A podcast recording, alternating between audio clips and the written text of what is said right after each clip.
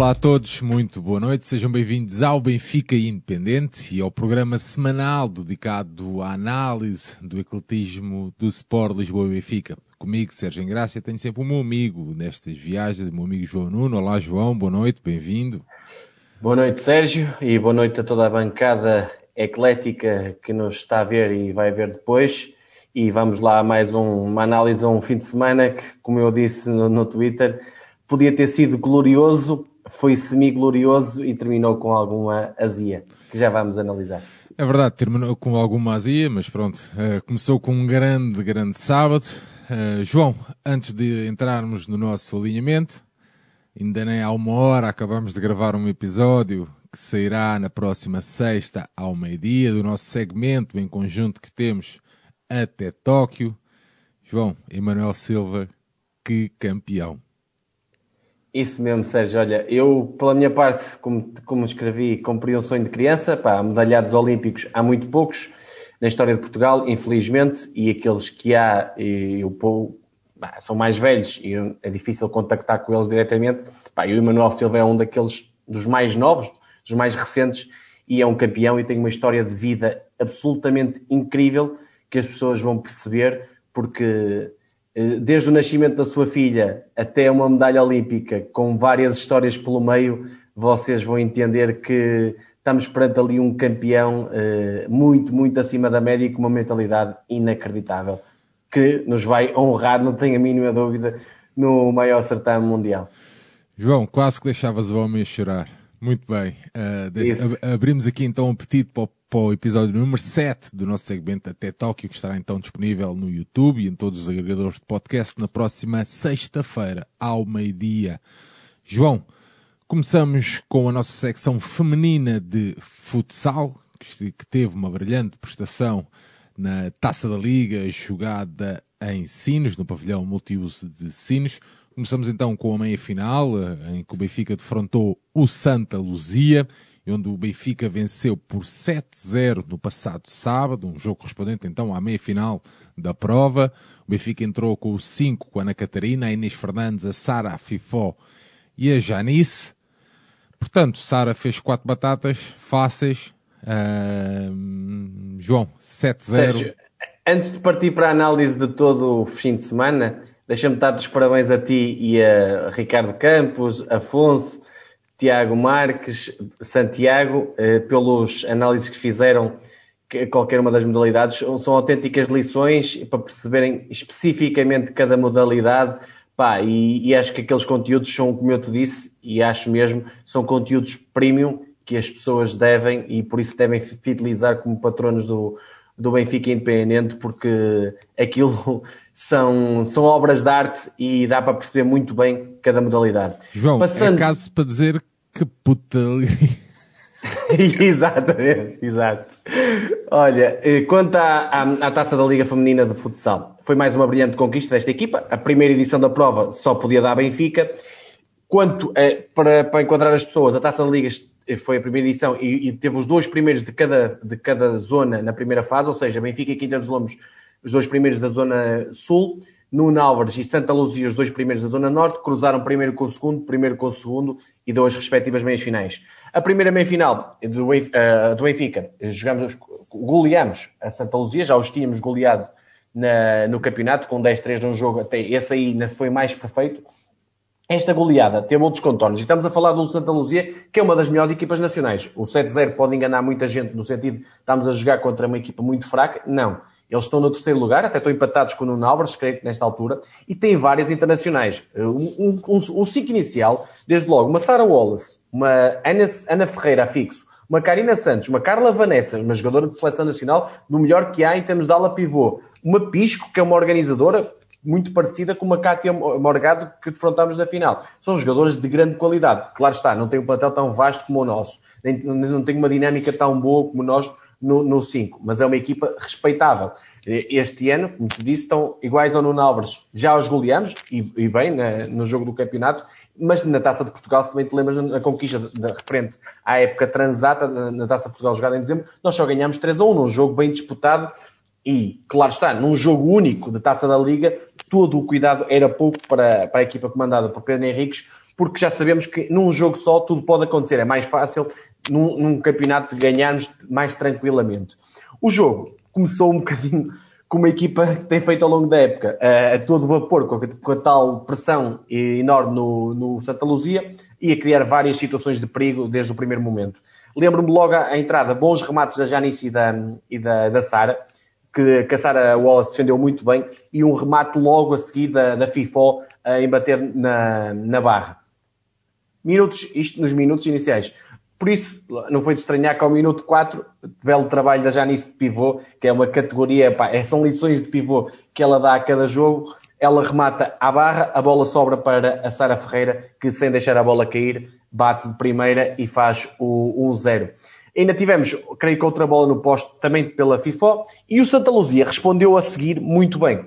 Entre o minuto 6, 7 e o 15, mais ou menos, foi a equipa de, de Viana Castelo de, que teve até melhor no jogo. E aí surgiu quem?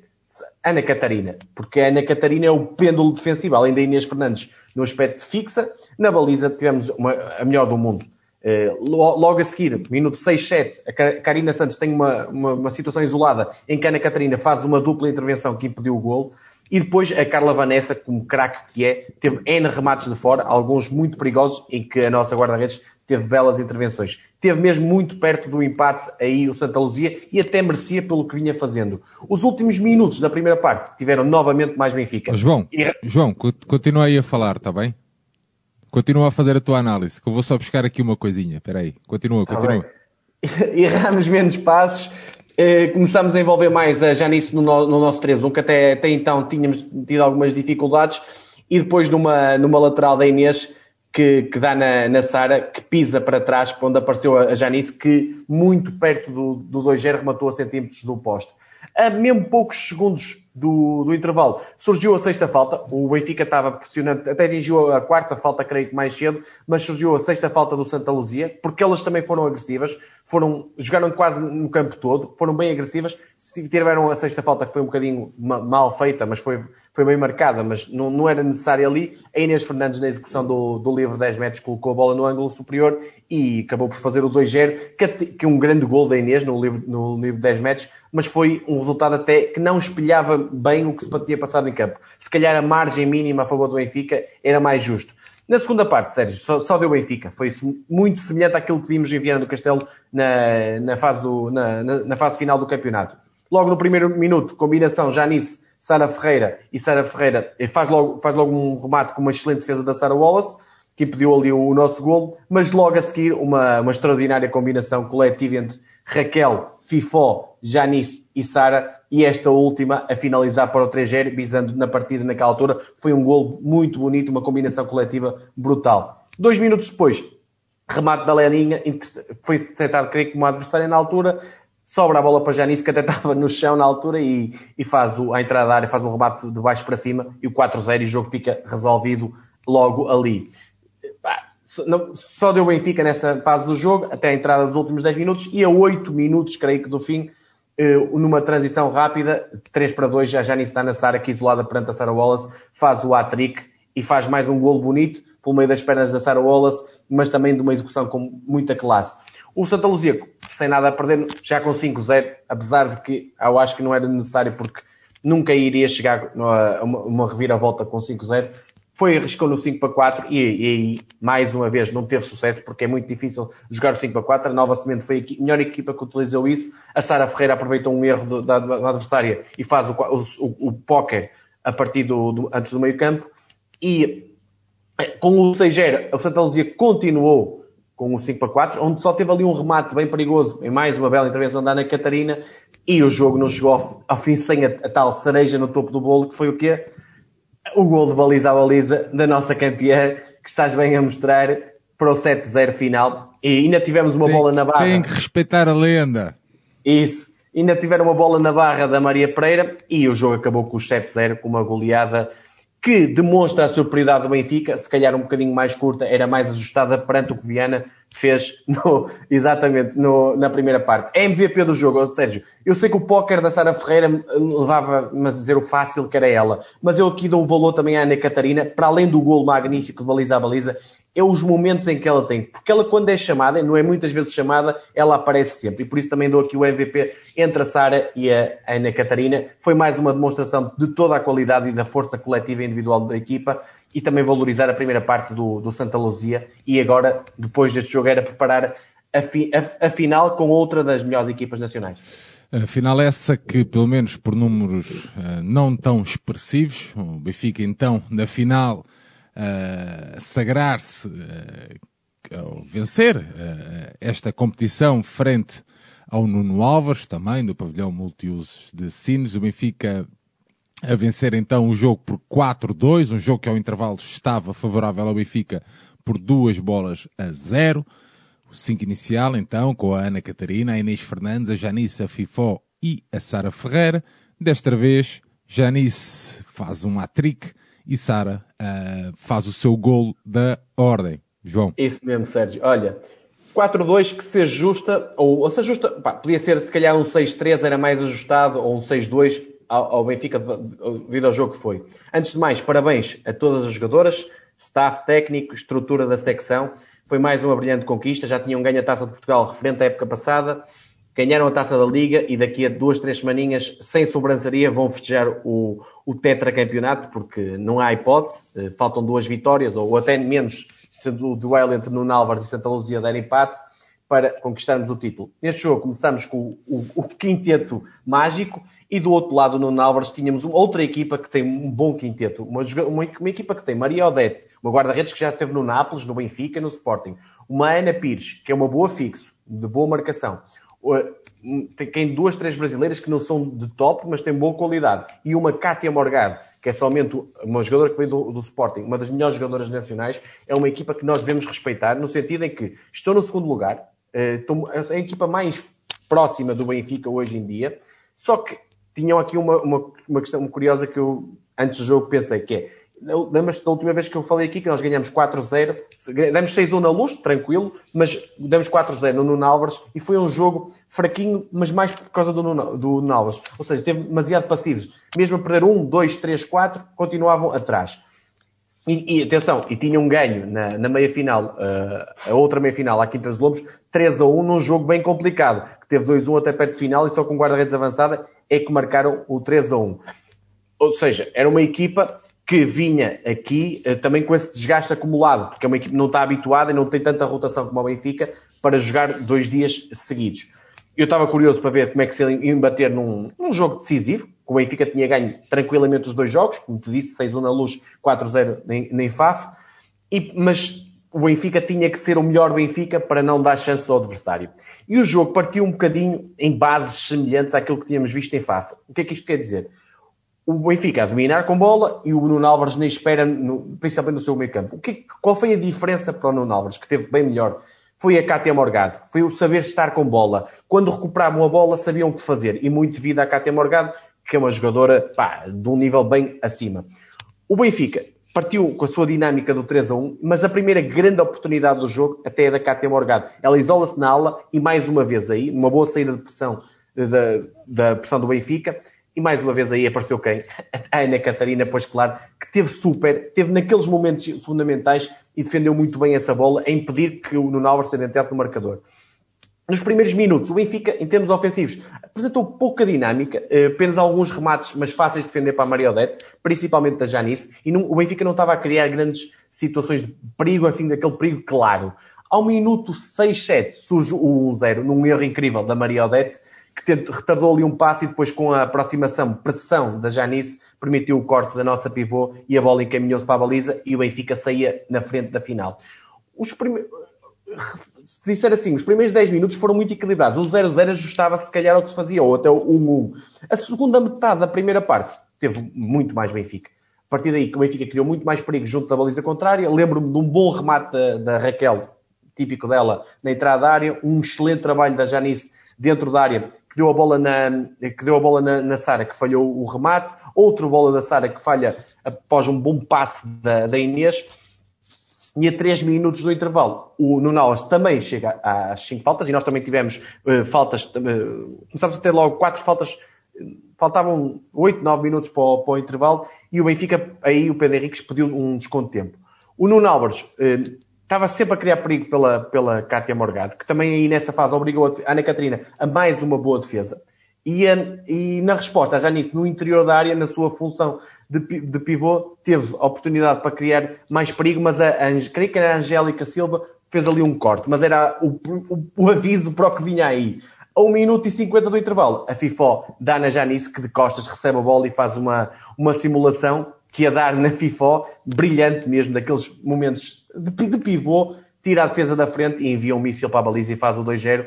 Uma, mais uma ala da pivô, da nossa craque Janice, que foi a MVP claramente da final. E, e é assim, quem tem jogadoras assim, pá, o treinador fica orgulhoso, obviamente, e está muito mais próximo de ganhar, não há, não há dúvidas. Oh, João, últimos... antes, antes de, de deixa-me só colocar aqui também a opinião aqui da malta antes de, de, de, avançares para na tua análise, o André diz que esta equipa feminina de futsal é histórica, vamos recordar para sempre e será para sempre também um, exemplo dentro do clube.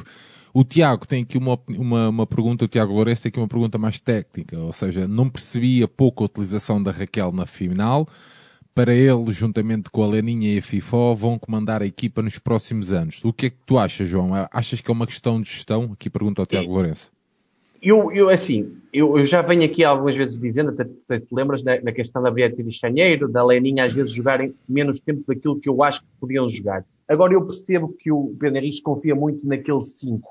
E aquele 5, em momentos de final, então ele ainda confia mais, ou seja, dá-lhe garantias, dá-lhe segurança. E por isso, se calhar, ele recorre menos ao banco em momentos, então, em finais que estão apertadas, ele sentiu, se calhar, a Raquel não entrou bem numa primeira fase, e agora vou recorrer àquele quarteto mágico que me dá a tranquilidade de saber que sabem, sabem estar nos grandes momentos, porque assim, a FIFO é muito nova, mas já está há muitos anos dentro do, do Benfica. Esta equipa é, até é nova ainda, ainda tirando a Inês, se calhar é um bocadinho mais velha, o resto ainda é novo. Só que tem novo só na idade, porque nos anos do Benfica e nos anos de finais e nos anos em que já perderam, atenção, esta equipa sabe o que é perder e sabe muito o que é, que é ganhar agora. E essa, toda essa experiência, essa bagagem, o Pedro Henriques confia na hora do aperto e por isso, se calhar, a Raquel utilizou menos. Mas, ou, seja, só para te dizer aqui, nos últimos instantes da primeira parte, o jogo estava muito intenso, o Benfica com o tal 2-0, a, a Sara até ganha ali um, um ressalto e de, e de primeira eh, tem ali uma defesa, uma, um remate por uma defesa incrível da Maria Odete, distinto, e, e quase que fazia o 3-0, onde a Maria Odete teve muito bem. O, o, intervalo chega com o 2-0 e eu acho que um 3-1 se calhar espelhava melhor o que é que se tinha passado em campo. Logo a abrir a, a, segunda parte, o Benfica resolve o jogo. Não foi no início da primeira, foi no início da segunda. É muito assim, o Benfica entra muito forte em ambas as partes normalmente. A, a Sara intercepta uma bola perto do meio campo, sai isolada e remata potente, não dando hipótese à Maria Odete faz o 3-0 e quase que resolve ali o, o vencedor da, da prova. Rapidamente, o Benfica podia ter chegado ao, ao, quarto gol com várias ocasiões e até um novo erro da, da Marionete, com a Janice aproveitar quase novamente e a, a meio da, da, da, segunda parte, nova uh, bola da, da Janice ficou isolada, mas a Marionete fez ali uma, uma mancha muito bem feita que impediu o golo. Uh, até de calcanhar, eu lembro-me que a Janice dá ali um momento em que tem uma bola de calcanhar quase faz um golão, mas a, a Mariota estava muito atenta. O Nuno Alves pede desconto de tempo ali a 7, 8 minutos do fim. E quando o Benfica procurava o quarto golo, numa saída rápida, até foi pós-canto do Benfica, se bem me lembro, a Cátia Morgado tem uma, uma, uma, saída muito rápida em que faz um remate de bico cruzado e faz um, um, excelente golo e traz alguma emoção e alguma indefinição no marcador. E até era justo perante aquilo que fizeram. Se calhar o Benfica merecia mais golos, mas pronto. Seis minutos do fim, faltava ali, a resposta do Pedro Henriques foi aquela habitual. Bola na, na Janice, trabalho de pivô. E quem viu o jogo, quem estava a olhar, até o próprio Tiago Marques disse que toda a gente esperava. É, o, que o, Tiago, o, Tiago, o, Tiago, comenta aqui isso, diz que o quarto gol, o, esse gol da Janice foi mais um tratado da Janice. Em que, é, toda a gente, em que toda a gente percebeu o que é que ia acontecer. É mesmo isso. E o, o vencedor ficou ali encontrado com o 4-1. Nos últimos 4 minutos, o Nuno Alves ainda arriscou 5 para 4 e, e há um erro na saída, quer da FIFO, quer da Sara, que foge no passe, de, já, já fugi para as costas, mas não espera o passe da FIFO, o, e eu, eu, o Nuno Álvares aproveita, creio que foi a Juliana Pinto, que intercepta a bola, uh, que intercepta não, a Cátia Morgado intercepta, dá na Juliana Pinto, que finaliza para o 4-2 final. Ainda houve ali uma, uma, pequena expectativa nos 3 minutos finais, mas o Benfica geriu muito bem a posse de bola, em trocar a bola entre as jogadoras e acabou como natural e a consagrar-se como o primeiro vencedor da Taça da Liga e diga, diga já, Sérgio, isto é uma equipa a Benfica e quem puder vá ver os festejos e vai ver como é que aquelas miúdas cantam o hino. A cantar o hino, era isso que eu ia dizer. É, é, é, é um vídeo, é um vídeo incrível, pá, é um vídeo, tá um vídeo incrível. Deixa-me só referir então aqui que o Nuno Miranda uh, deixa aqui uma, uma, uma informação adicional aqui à nossa discussão, que é o décimo, décimo segundo título nacional consecutivo desta equipa. Uh, o Ricardo Antunes pergunta se o treinador não devia de dar mais tempo às menos utilizadas. E logo a seguir o André Leonardo uh, diz que o futsal feminino tem menos intensidade que o masculino e as equipas adversárias também não têm grande rotação. É, é, é mais fácil também jogar o mesmo, o mesmo 5 mais minutos. João, a Inês Fernandes tem 31 anos, refere aqui o Tiago, o Tiago Marques. João, balanço geral, hum, fomos eu... cl claramente superiores, uh, claramente merecedores. Sem dúvida, Sérgio. Uh, e quanto a isso de ser mais fácil, obviamente que o Benfica tem um melhor 5, tem um 5 de seleção nacional. Agora, se as jogadoras se cansassem de ganhar, se as jogadoras não tivessem a mentalidade correta, se calhar tínhamos uma surpresa do Nuno Álvares, do Santa Luzia, da Quinta dos Lombos. Mas o que é que se vê nesta, nesta equipa? E isso dá para ver em entrevistas da Sara, da Ana Catarina, da Inês a vontade de ganhar é sempre mais. Eles nunca estão satisfeitos com aquilo que ganham. Perguntam à Inês: queres ganhar o quê? Ah, o próximo. Queres ganhar. Eh, a próxima taça da Liga, quer ganhar a próxima taça da Liga. Eles têm sempre um objetivo, criam objetivos intermédios uns atrás dos outros para ganhar cada vez mais. E é essa mentalidade que está incutida naquela equipa e é uma coisa fundamental em qualquer modalidade. Eu batalho muito por isto. Cada jogadora sabe o seu papel dentro da equipa. Se perguntas a Maria Pereira qual é o teu papel, sexta jogadora. Raquel, qual é o teu papel? É uma jogadora de equipa, útil e que tem uma coisa específica, o remate exterior. Se perguntas à Leninha qual é o teu papel, é se calhar daqui a dois, três anos substituir a Sara Ferreira na maneira de jogar. Está a ser trabalhada para isso. E a Maria Inês a ser trabalhada com a Ana Catarina, todas elas sabem o seu papel.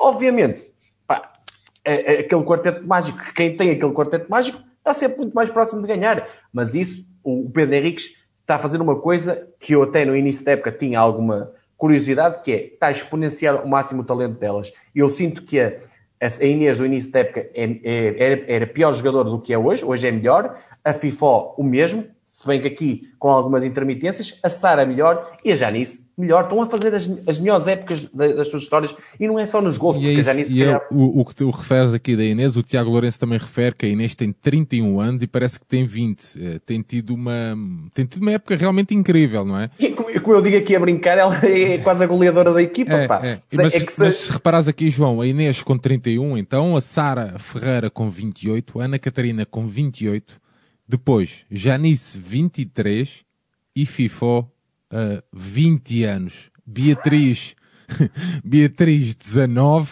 Raquel, 22, Maria Pereira, 25. Está aqui a informação que o Tiago está a deixar, a Leninha, 19. Pá, portanto, é uma equipe. Tens tudo, tens tudo. É, tens, tens uma equipa para, o, para, claramente para o futuro e bem trabalhada. Tem que continuar assim, com esta mentalidade. E já de seguida, olha, o próximo jogo é na Sexta-feira Santa, dia 2 de Abril, às 15 horas, no Pavilhão da Luz, recebemos o Vermoim.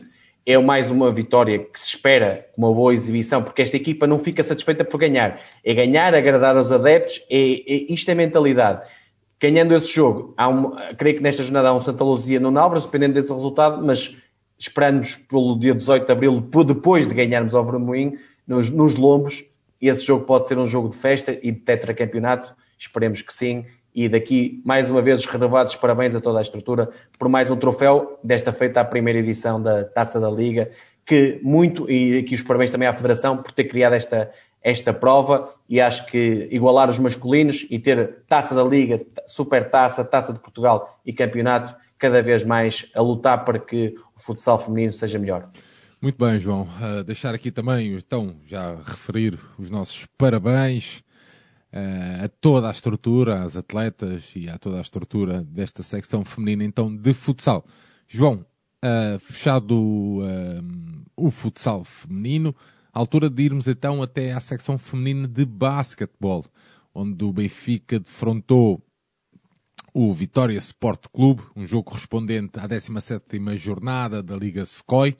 Foi até ao pavilhão desportivo Unidade Vimaranense vencer por 52-62, com o ciclo inicial do Benfica, a Joana Soeiro, Ana Barreto, a Laura, Japónica James e a Altia Anderson, sendo que primeiro quarto 16-13, o segundo então a disparar 29-37, o terceiro 41-44 e o quarto então a finalizar o jogo 52-62, João.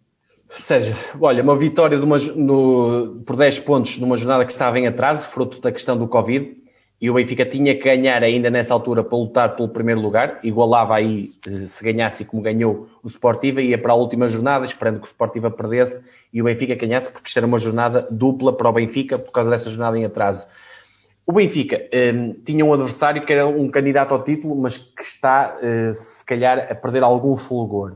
O Benfica, e bem, o Eugénio, eu gosto disto, que é, a Ana Barreto não entrou bem no último jogo, no ciclo inicial, mas continua a aposta. A confiança continua na Ana Barreto, apesar de ter feito também não um bom jogo em Guimarães, mas continua a aposta eh, nela. E, eh, e é assim que tem que ser, até, eh, pronto, depois no jogo a seguinte, dada a exibição que faz a Marta Martins, já foi a Marta Martins. Isto é meritocracia. Os jogadores jogam bem, temos confiança e jogam. Do lado do Vitória, era uma equipa que tinha uma ausência de peso, a Bárbara Souza, que é uma extremo posto brasileira, que não jogou. E isso, numa equipa que já é curta de rotação, tem os seus problemas e a Sara Ressurreição, que é a base da equipa, também teve problemas de faltas durante o jogo. Ou seja, era uma equipa que ia basear muito o seu jogo no tiro exterior, quer da Catarina Mateus, que é uma excelente lançadora, quer da novo reforço da Alexi Molenauer, que é extremo, que, fez, que até foi das melhores, além da Tatiana Nascimento, que é para mim a jogadora com mais classe da equipa do, treinada pelo Rui Costa.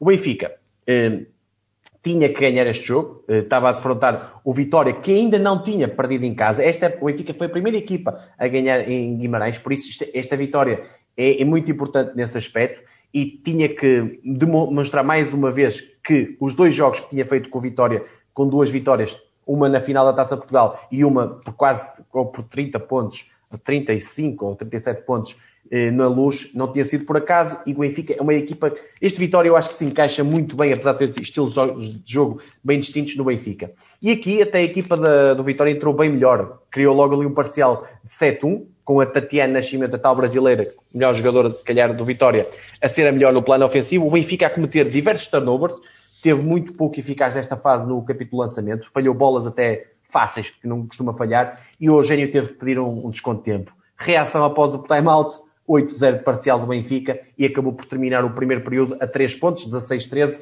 muito devido aos triplos de, do lado do Vitória, de, tal da tal Catarina, da Sara e da, da Alex Molinaro.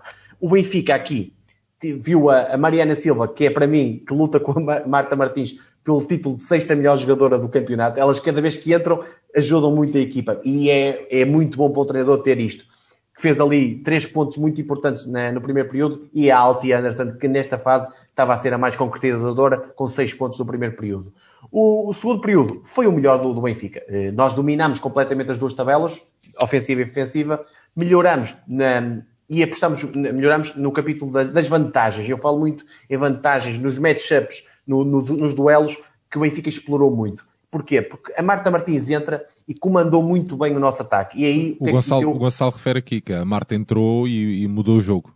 Completamente. Explorou muito a japónica e também do tiro exterior, que é, a, a, se calhar, a maior debilidade da nossa equipa, foi muito eficaz. Marcou ali dois, três triplos fundamentais. A japónica faz seis pontos muito devido às assistências dela. A Mariana Silva sempre é, é, nas segundas bolas a aparecer muito bem e depois fechamos muito bem a defesa no, no, no, lançamento dos três pontos do Vitória, que ficou sem soluções para atacar e conseguimos um, um parcial de 24-13 no segundo período. Fomos com 8 pontos de vantagem, mesmo assim o jogo em aberto para a segunda parte. A reentrada no, no jogo foi uma mão muito fria do Benfica.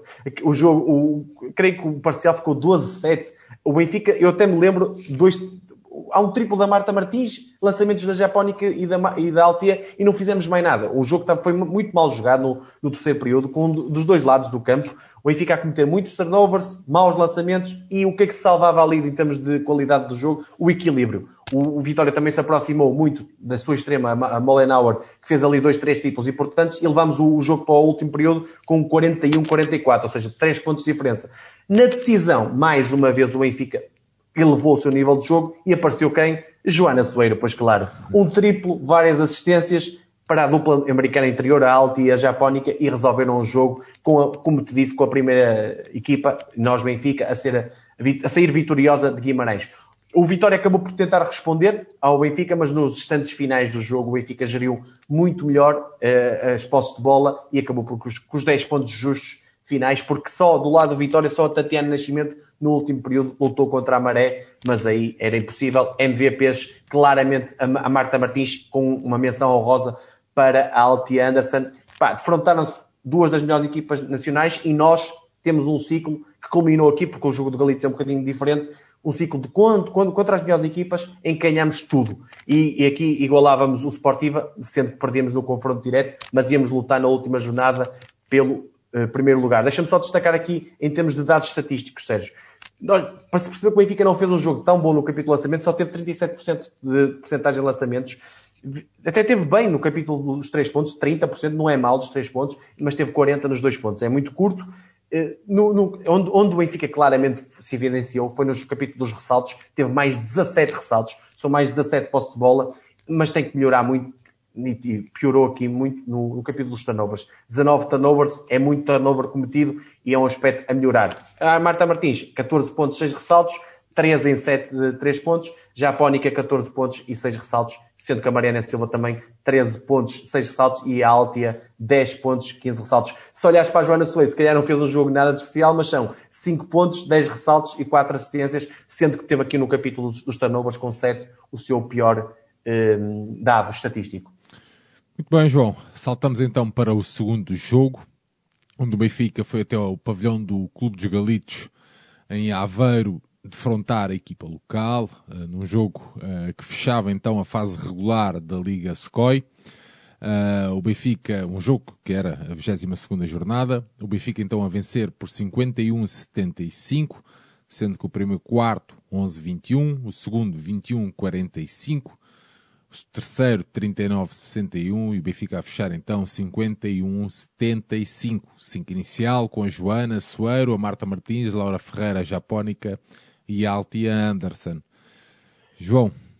Sérgio, olha, foi uma vitória eh, normal, tranquila da equipa, eh, numa jornada em que o Sportivo acabou por ganhar em vagos, tendo que o intervalo a empatar 32 igual e Pensou-se que podia acontecer uma surpresa, mas o Sporting, principalmente no último período, com as suas americanas a fazer a diferença e ganhou a fase regular, acabou por ser justamente. O Benfica, eh, muito perto, pena aqueles dois jogos com o Vagos, que é o nosso próximo adversário nos quartos de final, e, e Guifões, principalmente Guifões, bastava essa derrota para sermos primeiros, mas agora não vale a pena lamentar isso. Acabou por ficar Benfica em primeiro, Sportivo em primeiro, vai defrontar o Guifões, oitavo nos playoffs. Benfica em segundo, vai defrontar o Vagos, ficou em sétimo. Quinta dos Lombos ficou em um, terceiro, vai defrontar o Cabo e o Vitória vai defrontar o Guedessa nos playoffs que começam já na próxima semana. Quanto a este jogo do Galitos, o, uh, contra o Galitos, em Aveiro, que é uma equipa da Aveiro, não é o Galitos do Barreiro como no masculino. No, é uma equipa que já tinha a sua posição definida, creio que, está em nono e ficou a lista estável. Tem, tinha apenas 6 vitórias e 15 derrotas. Uh, já pá, teve, fez uma época dentro daquilo que era o esperado eh, não vai ao playoff, mas também não desce divisão, cumpriu os, os mínimos olímpicos que se exigia, tem um 5 razoável e pouco mais. É uma equipa curta, bem, bem curta, longe dos candidatos ao título, e o Benfica tinha que ganhar e esperar o tal deslize que não aconteceu do Sporting para chegar ao, ao, primeiro lugar. E também tinha um objetivo, que era o décimo triunfo que conseguiu seguido. O jogo, primeiros 5 minutos, também um bocadinho como Guimarães, pouco frios, marcador de 7-5, curto, mas depois a partir daí, aproveitando principalmente vários turnovers do Galitos e fazendo vários, vários contra-ataques, e aqui o elemento mais destaque nesta fase era a Joana Soeiro, que terminou o primeiro período com 12 pontos e a partir daí também não fez mais nenhum, também não foi preciso. Colocou a equipa a ganhar por 10, 21-11, apenas do lado do, do Galitos a Kiana Queen, Win, penso que é assim, com 6 pontos era o único elemento de, no primeiro período que fez alguma coisa. No segundo, o Benfica entrou disposto a resolver o jogo, a Japónica a carburar muito no jogo interior, e eh, vieram mais duas jogadoras, é por isso que eu gosto desta equipa e é por isso que o Campos diz que dá prazer, que é cada elemento que vem do banco acrescenta. A Mariana Carvalho, que até me perguntaram no Twitter durante esta semana, a Mariana Carvalho joga menos. Porquê que joga menos? Porque sabe, não estava a render. O que é que a Mariana Carvalho mostrou ao treinador? Está ali. Entrou, fez dois triplos logo de seguida. Ana Barreto, também, que neste, neste jogo não foi ciclo inicial, porque a Marta Martins mereceu muito, muito a chamada pelos jogos que têm vindo a fazer, mas entraram as duas e resolveram a partida. Foi a partir do banco, foram as duas melhores jogadoras nesta fase. O Galitos muitos problemas ofensivos, creio que fez apenas 10 pontos no, no, segundo quarto, onde a portuguesa e Polveira, Daniela Domingos, a única internacional portuguesa, a fazer alguma diferença, mas o resultado do intervalo, creio que chegámos com 21-45 e o jogo completamente de ganho. Aliás, a equipa até estava mais com ouvidos em vagos do que propriamente no jogo, porque estava praticamente de ganho, respeitando sempre o adversário, mas dominámos em todos os capítulos do jogo. A segunda parte foi aproveitada pelo Eugênio para dar minutos a jogadores menos utilizadas, mas tendo sempre o, o, a importância do jogo no sentido de ganhar com alguma robustez. E por isso algumas das melhores fizeram ali o, o contrabalanço com as menos utilizadas. Por isso o jogo teve sempre um controle por parte do Benfica, que sempre acima dos 20 pontos de avanço. O Daniel Domingos era o único elemento de destaque do Galitos. O Benfica continuava com a Ana Barreto a capitalizar muito na, na, na altura do lançamento. A Mariana Silva e a Altia muito fortes no, no jogo anterior. A vantagem do Benfica foi-se mantendo até aos 24 pontos finais triunfo natural e sólido, MVP da partida. Para mim, Ana Barreto, e agora vamos defrontar o Vagos nos quartos final do playoff. Já falei dos outros restantes jogos. Acho que vão ser playoffs muito interessantes. Atenção que eu acho que nenhum, mesmo o Sportiva contra o Guifões, nenhum playoff está a ganhar a partida. É a melhor de três. O primeiro jogo é em Vagos, já no próximo sábado, às 18 horas, na FPB TV. E os, do, os dois jogos, se o Benfica ganhar logo dois, está automaticamente na meia-final. Se houver negra, o, o, no, no, jogo 2 é no sábado, a, dia 10 de abril, às 16 horas. Jogo 3, no dia seguinte, 11 de abril, às 16 horas. Ainda pode mudar estes horários, fruto das transmissões televisivas. Mas é a melhor de três, todos os playoffs. Acho que o Benfica, apesar de, já sei que não ganhou nenhum jogo este ano ao Vagos, mas não há sombras, não há bestas negras, não há nada disso. O melhor Benfica vai já contra uma equipa que encaixa mal com o Benfica, no sentido, tem uma muito boa jogadora interior, a Susana Carvalheiro, tem uma boa jogadora do exterior americana que nos tem feito a vida negra, a Chelsea, mas o Benfica é claramente superior, só tem que pôr o seu jogo, dominar a tabela e apostar nas suas vantagens, principalmente nas americanas e no jogo rápido, que conseguem eh, uh, muito melhor que as jogadoras de Vagos. Muito bem, estava também aqui a, a, partilhar então o gráfico que a Federação Portuguesa de Basquetebol disponibilizou relativamente aos playoffs. Uh, João, fechamos então o basquetebol, a nossa secção feminina de basquetebol e avançamos então para a nossa equipa de hockey, onde que defrontou um, o clube da, da Feira, um jogo correspondente à oitava jornada da segunda fase do Campeonato Nacional, um jogo disputado no passado domingo, onde o Benfica venceu por 4-3 no pavilhão Fidelidade, com Maria Vieira, a Marlene, a Flor, a Augustina Fernandes e a Maria Sofia Silva. Ao intervalo 3-2. João, uh, este, este resultado, para quem não viu, foi, achas que é um bocado enganador ou foi realmente um jogo hum. muito, muito uh, disputado? Tivemos um jogo muito, muito abaixo da, da, nossa qualidade. Fizemos um jogo muito aquém daquilo que podemos e fazemos.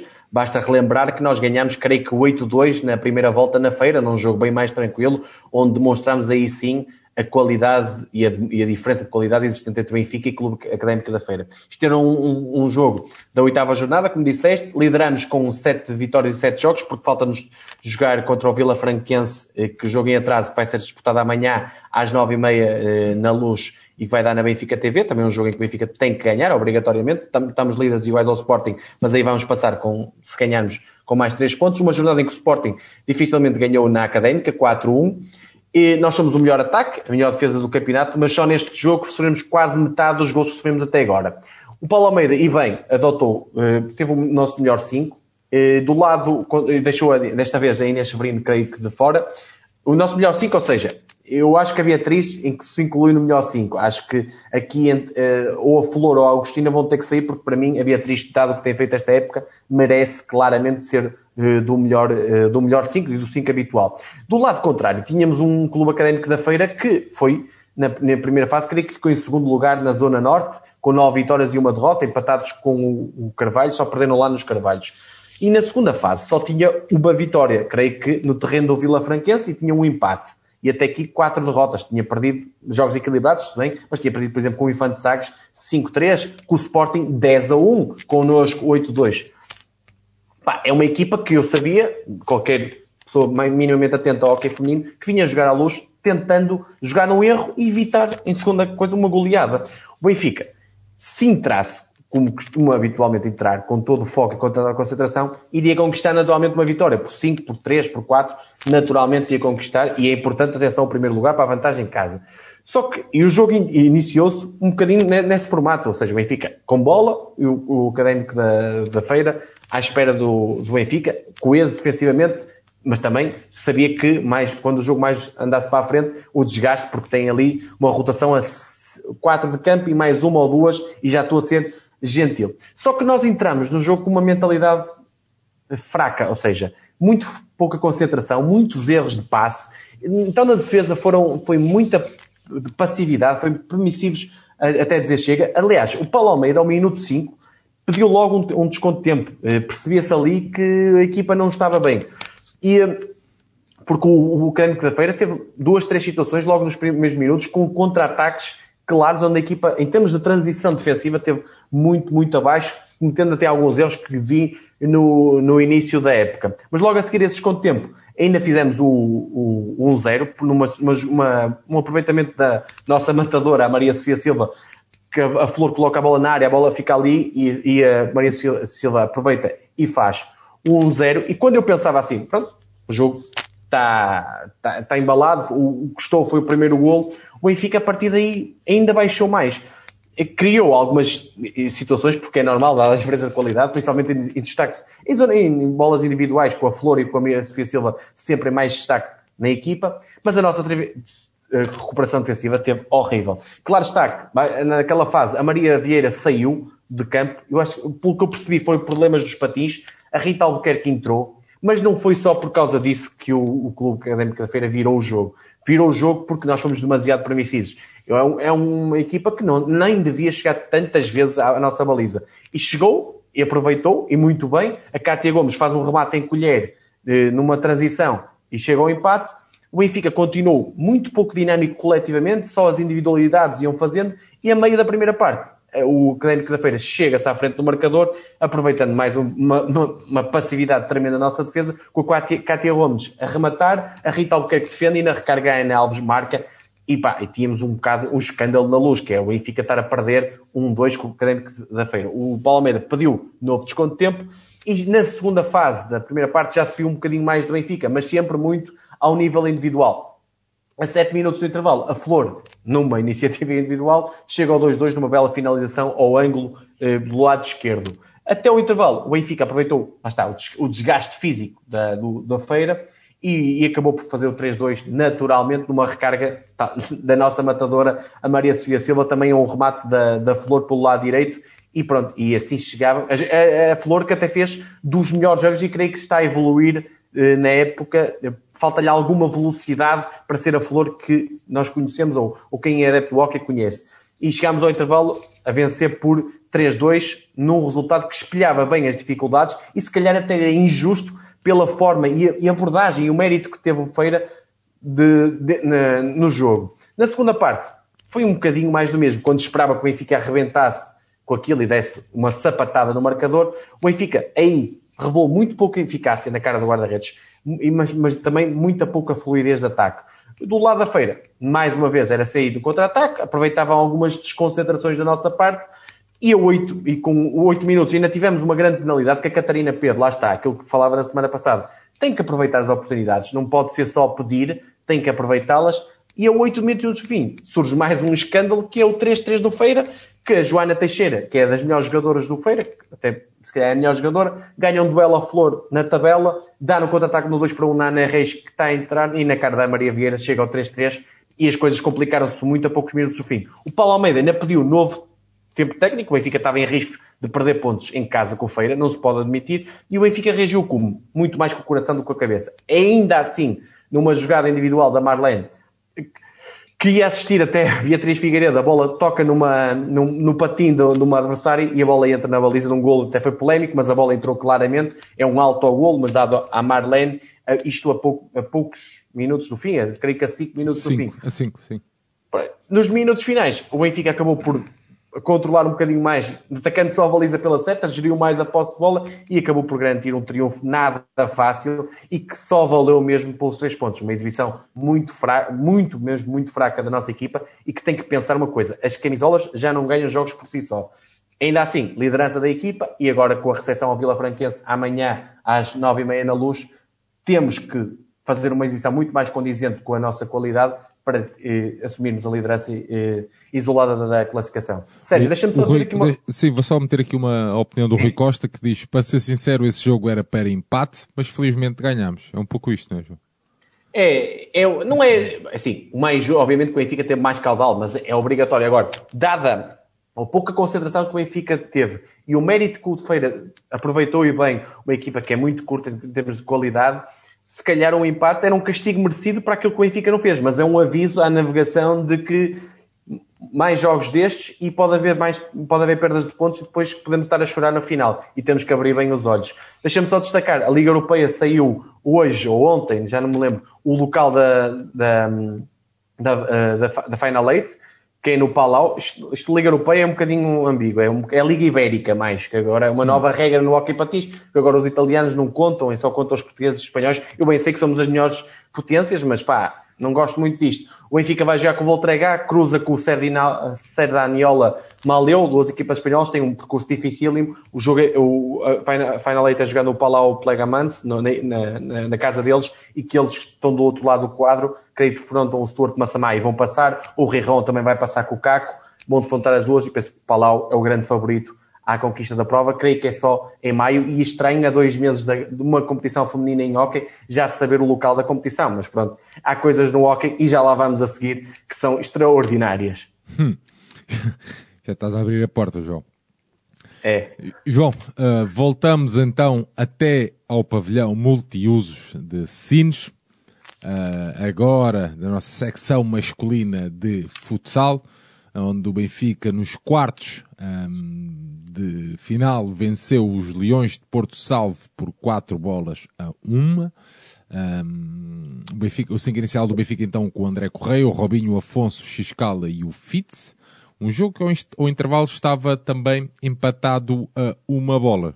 João. Olha, Sérgio, eu digo-te já, eh, para mim os quartos finais mais equilibrados de sempre nesta competição, no cômputo geral. Eu vi a tua análise com o Afonso, excelente, e, um, Pá, eu acho, eu percebo o que é que o Afonso quer dizer quando diz que não tem os mesmos orçamentos, que não são tão profissionais como Benfica e Sporting, mas muitas vezes eu sinto no campeonato que vão lá para perder por poucos, ou vão lá já sabendo com a mentalidade que difícil, quase 99% não, não, vão, não vão conseguir. E nesta taça da Liga senti completamente o contrário. O Portimonense, que tinha levado 10, faz um jogo de 4-2 com o Sporting e teve muito perto de criar uma surpresa. Via um elétrico fundão com o elétrico a ter superioridade numa primeira parte e depois o fundão recuperou e acabou por se qualificar. E o Módicos, que teve um jogo bem apertado também com o Viseu, em que o Viseu uh, podia ter uh, chegado a uma surpresa. Acabaram por passar as melhores equipas, em que o Benfica, uh, com esta vitória sobre o Porto Salvo, ia defrontar o Módicos e o Fundão que o Sporting, mas digo já que esta competição valeu muito pela competitividade que teve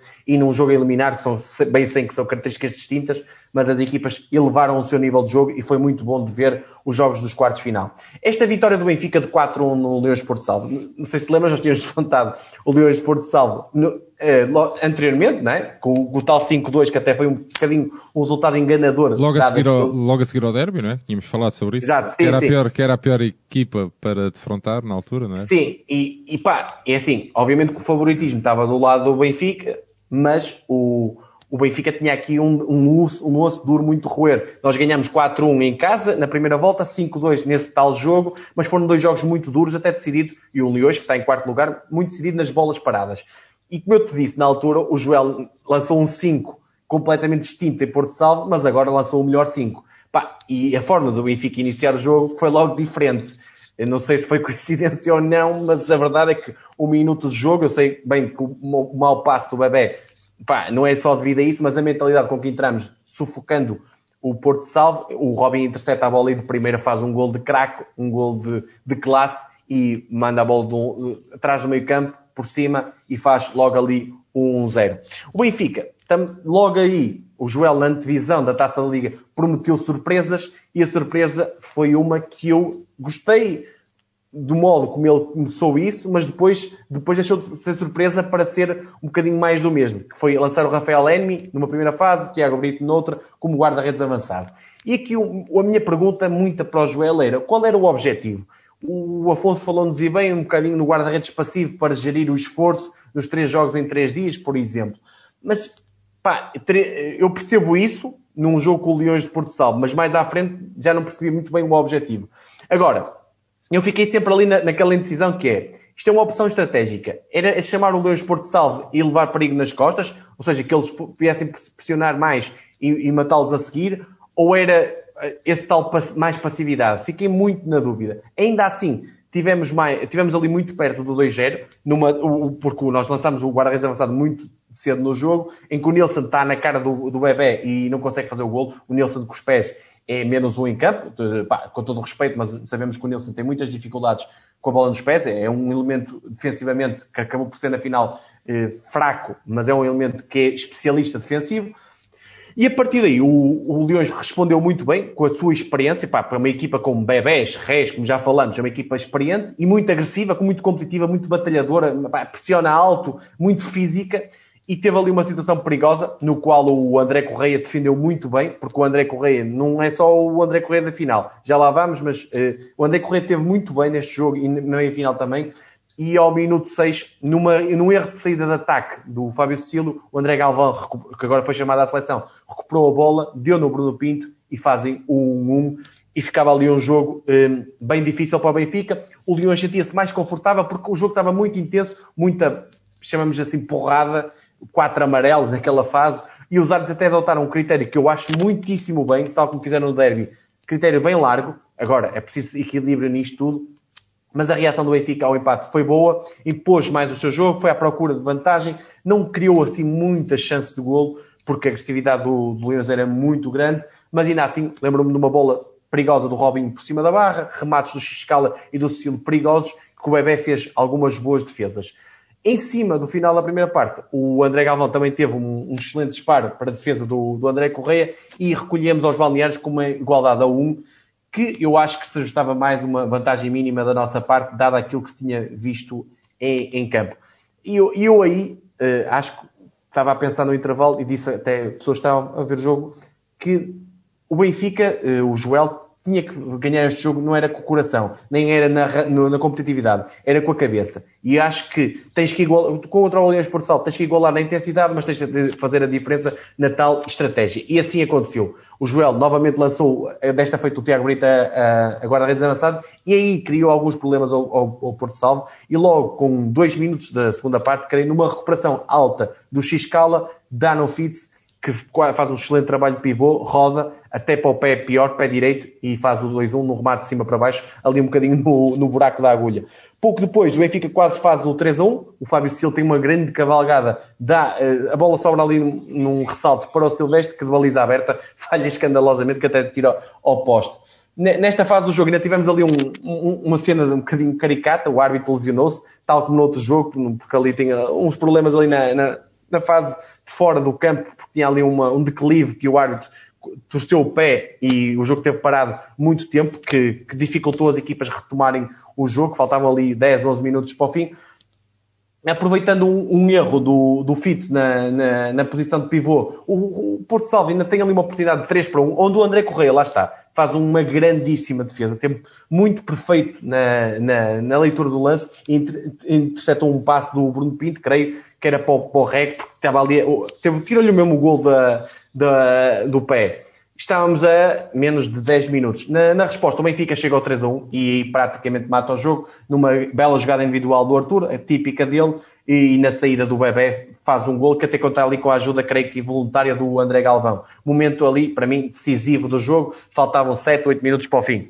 O Porto Salvo, com dois golos atrás, ainda assumiu mais o jogo. Teve um lance do Ré, que atira ao poste, e a 5 minutos do fim mete o 5 para 4, sem sucesso, porque o Benfica com Fábio, Enmi, eh, Tiago Brito e, Xiscala teve muito bem a defender e a 2 minutos do fim, eh, bola aérea metida no... Uma, bola, uma excelente saída do Benfica, bola aérea metida no Xiscala, que dá de cabeça e o Afonso finge que remata, abre as pernas, deixa para o Fábio Cecílio, que, faz, que manda um tiro mesmo a Fábio Cecílio e faz o 4-1 na saída do Bebé. Vitória suada, mas muito bem conquistada pela, pela equipa do Benfica e o 2 por salvo, mais uma vez, foi um digno vencido. É aquilo que eu chamo uma das poucas equipas que normalmente obriga os, os, as equipas grandes a irem ao máximo das suas capacidades e o Ricardo Lobão, o treinador do Porto Salvo, disse isso e com toda a razão.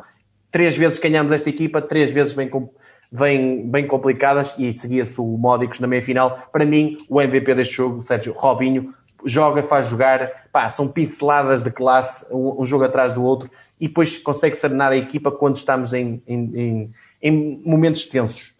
Muito bem, João. Já abriste aí também a porta. O Benfica então na meia final a defrontar o Módicos. Um, um jogo em que o Benfica venceu uh, por 2 um, 2 a 0, com um gol do Robinho e outro do Fábio Cecílio. Um jogo que ao intervalo estava 0 a 0. Uh, o Benfica então a entrar com o André, o Afonso, o Robinho Xiscala e o Fitz. Isso, seja, olha, íamos enfrentar mais uma equipa bem complicada, que até está a fazer um campeonato, está em quinto lugar, creio, e tem equipa para fazer melhor. Para mim, se calhar, em termos de jogadores, é a terceira melhor. Eh, pá, tem vários internacionais portugueses. É mais um jogo em que tivemos muitas dificuldades. E o Sporting, na outra meia-final, ganha 4-2 e, e estava a meio da segunda parte com 2-2 e, e acabámos por ter o derby esperado na final. E derby esse que teve o resultado mais nivelado de toda a competição. Um bocadinho estranho quando o resultado, o jogo mais equilibrado devia ser o derby e acabou por ser o mais desequilibrado. Neste jogo, ah, e deixa-me dizer que no jogo com o Porto Sal nós temos várias ausências ao, longo de toda a competição. Tínhamos o regresso do Rafael Enmi, que era o único dos, dos lesionados a regressar. Continuámos com Roncalho, André Souza, Taevi e Jacaré de fora eh, das opções do, do Joel. Do lado do, do Módicos, tínhamos também uma grande ausência, o Rui Pedro, que é o melhor guarda-redes deles, que lesionou com gravidade, creio que está fora até o final da época. E tínhamos uma equipa do Módicos muito experiente também, um Wesler afixo, um Márcio Moreira, jogador de seleção, Fábio Lima também já foi à seleção, Ricardinho já foi à seleção, e um William Carioca, que é um dos melhores pivôs, de uma equipa liderada por um treinador que está a fazer um bom trabalho, o Ricardo Ferreira, já há algum tempo no Módicos é uma equipa que nós tínhamos ganho duas vezes este ano e duas vezes pelo mesmo resultado. Jogos um bocadinho diferentes, mas triunfos concludentes. E aqui tínhamos que mostrar mais uma vez 4-0, 4-0, creio eu. E, uh, e tínhamos que mostrar mais uma vez, como equipa favorita que éramos, para conquistar um lugar na tal almejada final. Como nos quartos final, o Joel arrancou com a bola de saída com o Tiago Brito. E aqui, e aqui obviamente, que depois de fazeres nos quartos final, se fizeres nas meias finais, o Módicos viu o jogo dos quartos final. E como se, como se esperava, o Módico já estava preparado, claramente. O, repara que o, o Ricardo Ferreira uh, troca os jogadores no, no seu 5 para 4 e a seguir mete o quê? O Oscar, o, o capitão deles, como 5 para 4 do, do, do Módicos. Foi, foi um jogo muito de estratégia no início. E nenhuma das equipas colocou perigo a nenhuma no, no, no 5 para 4. O Benfica faz uma primeira parte muito fraca. Uh, Pá, só, creio que uma, tem uma oportunidade logo ali ao início do Fitz, após uma recuperação alta do Afonso, que o Fitz depois faz um remate enrolado e vê um adversário cortar o lance. O, tem um remate perigoso do Robinho e depois o Benfica entrou assim um modo muito apático, também o Joel fala um pouco disso, muito pouca dinâmica e também, também mérito de algum modo da, da defesa do, do Modric foi, foi bem organizada. E o Modric até que acabou por ter algumas situações de perigo e mais uma vez o André Correia teve muito bem. O, Lembro-me de, de, bolas do, do pivô, do William Carioca, que pisa uma bola no, no Ricardinho e o Márcio à boca da baliza e com o André a salvar eh, de forma praticamente milagrosa. E, e, as melhores situações de perigo, se calhar na fase final da primeira parte, surgiram do Módicos. Por isso, o, o que o 0-0 ao intervalo espelhava o quê? Muita transpiração e pouca inspiração das duas equipas e era muito ajustado àquilo que se, que se passava no, no campo. No reatar do, do jogo, o jogo desbloqueou-se com, uma, com quem? Com o Robin, mais uma vez. Um golaço, o Nilsson bate uma, bate uma lateral, pisa na lateral e um remate potentíssimo ao ângulo do Robin que abriu o ativo em Sines. Estava dado o capitão a dar mais uma vez o moto por uma segunda parte bem melhor que a primeira. Também era difícil fazer pior porque foi mesmo fraquinha. Dois minutos depois podemos ter aumentado a vantagem, em mais um movimento do, do Fitz, remata a arrasar o posto. Uh, o André Correia teve ali um, uma, uma bola num remate que, que até teve uma saída em que quase que faz golo ele mesmo cortado pelo Márcio. O Benfica estava claramente por cima no, no segundo tempo. O Módicos pouco perigo criava. Lembro-me do lance do, do Oscar com uma bola a arrasar o, o poste e com 27 minutos de jogo surgiu mais uma lesão do Arthur, uma entorse, pisou a bola, mais uma lesão, mas depois que recuperou para a final, acredito que não estivesse, se calhar, em todas as condições. A meio da, da segunda parte, o, a única grande oportunidade, se calhar, do, do Módicos, o, o Cigano, que é um jogador, de, um ala do Módicos, que sozinho, e após bom lance do, do Bruninho, atira por cima, e logo na resposta, o Fitz, no 1 para 1, na ala, faz um remate ao poste. Faltavam ali 10 minutos e jogo em aberto com 1-0, que, que se calhar ajustava-se mais uma vantagem maior do Benfica nessa fase. Voltava o equilíbrio e a 7 minutos do fim, uma jogada do Afonso excelente, que serviu uma bola com açúcar e chocolate para o Fábio Cecílio, que aparece nas costas do Fábio Lima, creio, isolado, e com uma troca de pés, passa pelo guarda-redes e de pé esquerdo faz o 2-0. E o jogo aí ficou muito bem encaminhado. Creio que estávamos com 4-4 em faltas.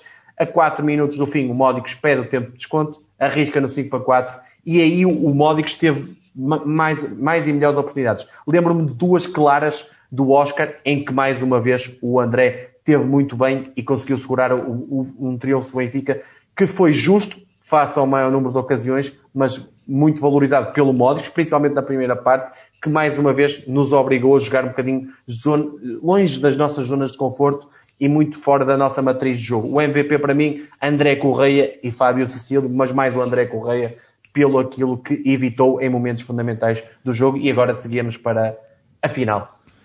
Para a mais difícil, não é João? Isso, isso, isso. Estava-me a desculpa lá, estava-me aqui a cobrar de não ter começado o programa logo com a minha vestimenta, portanto, ah. é, malta que está atenta. Uh, João, uh, na final então, o Benfica defrontou o Sporting Clube Portugal, onde o Sporting venceu por 6 a 2.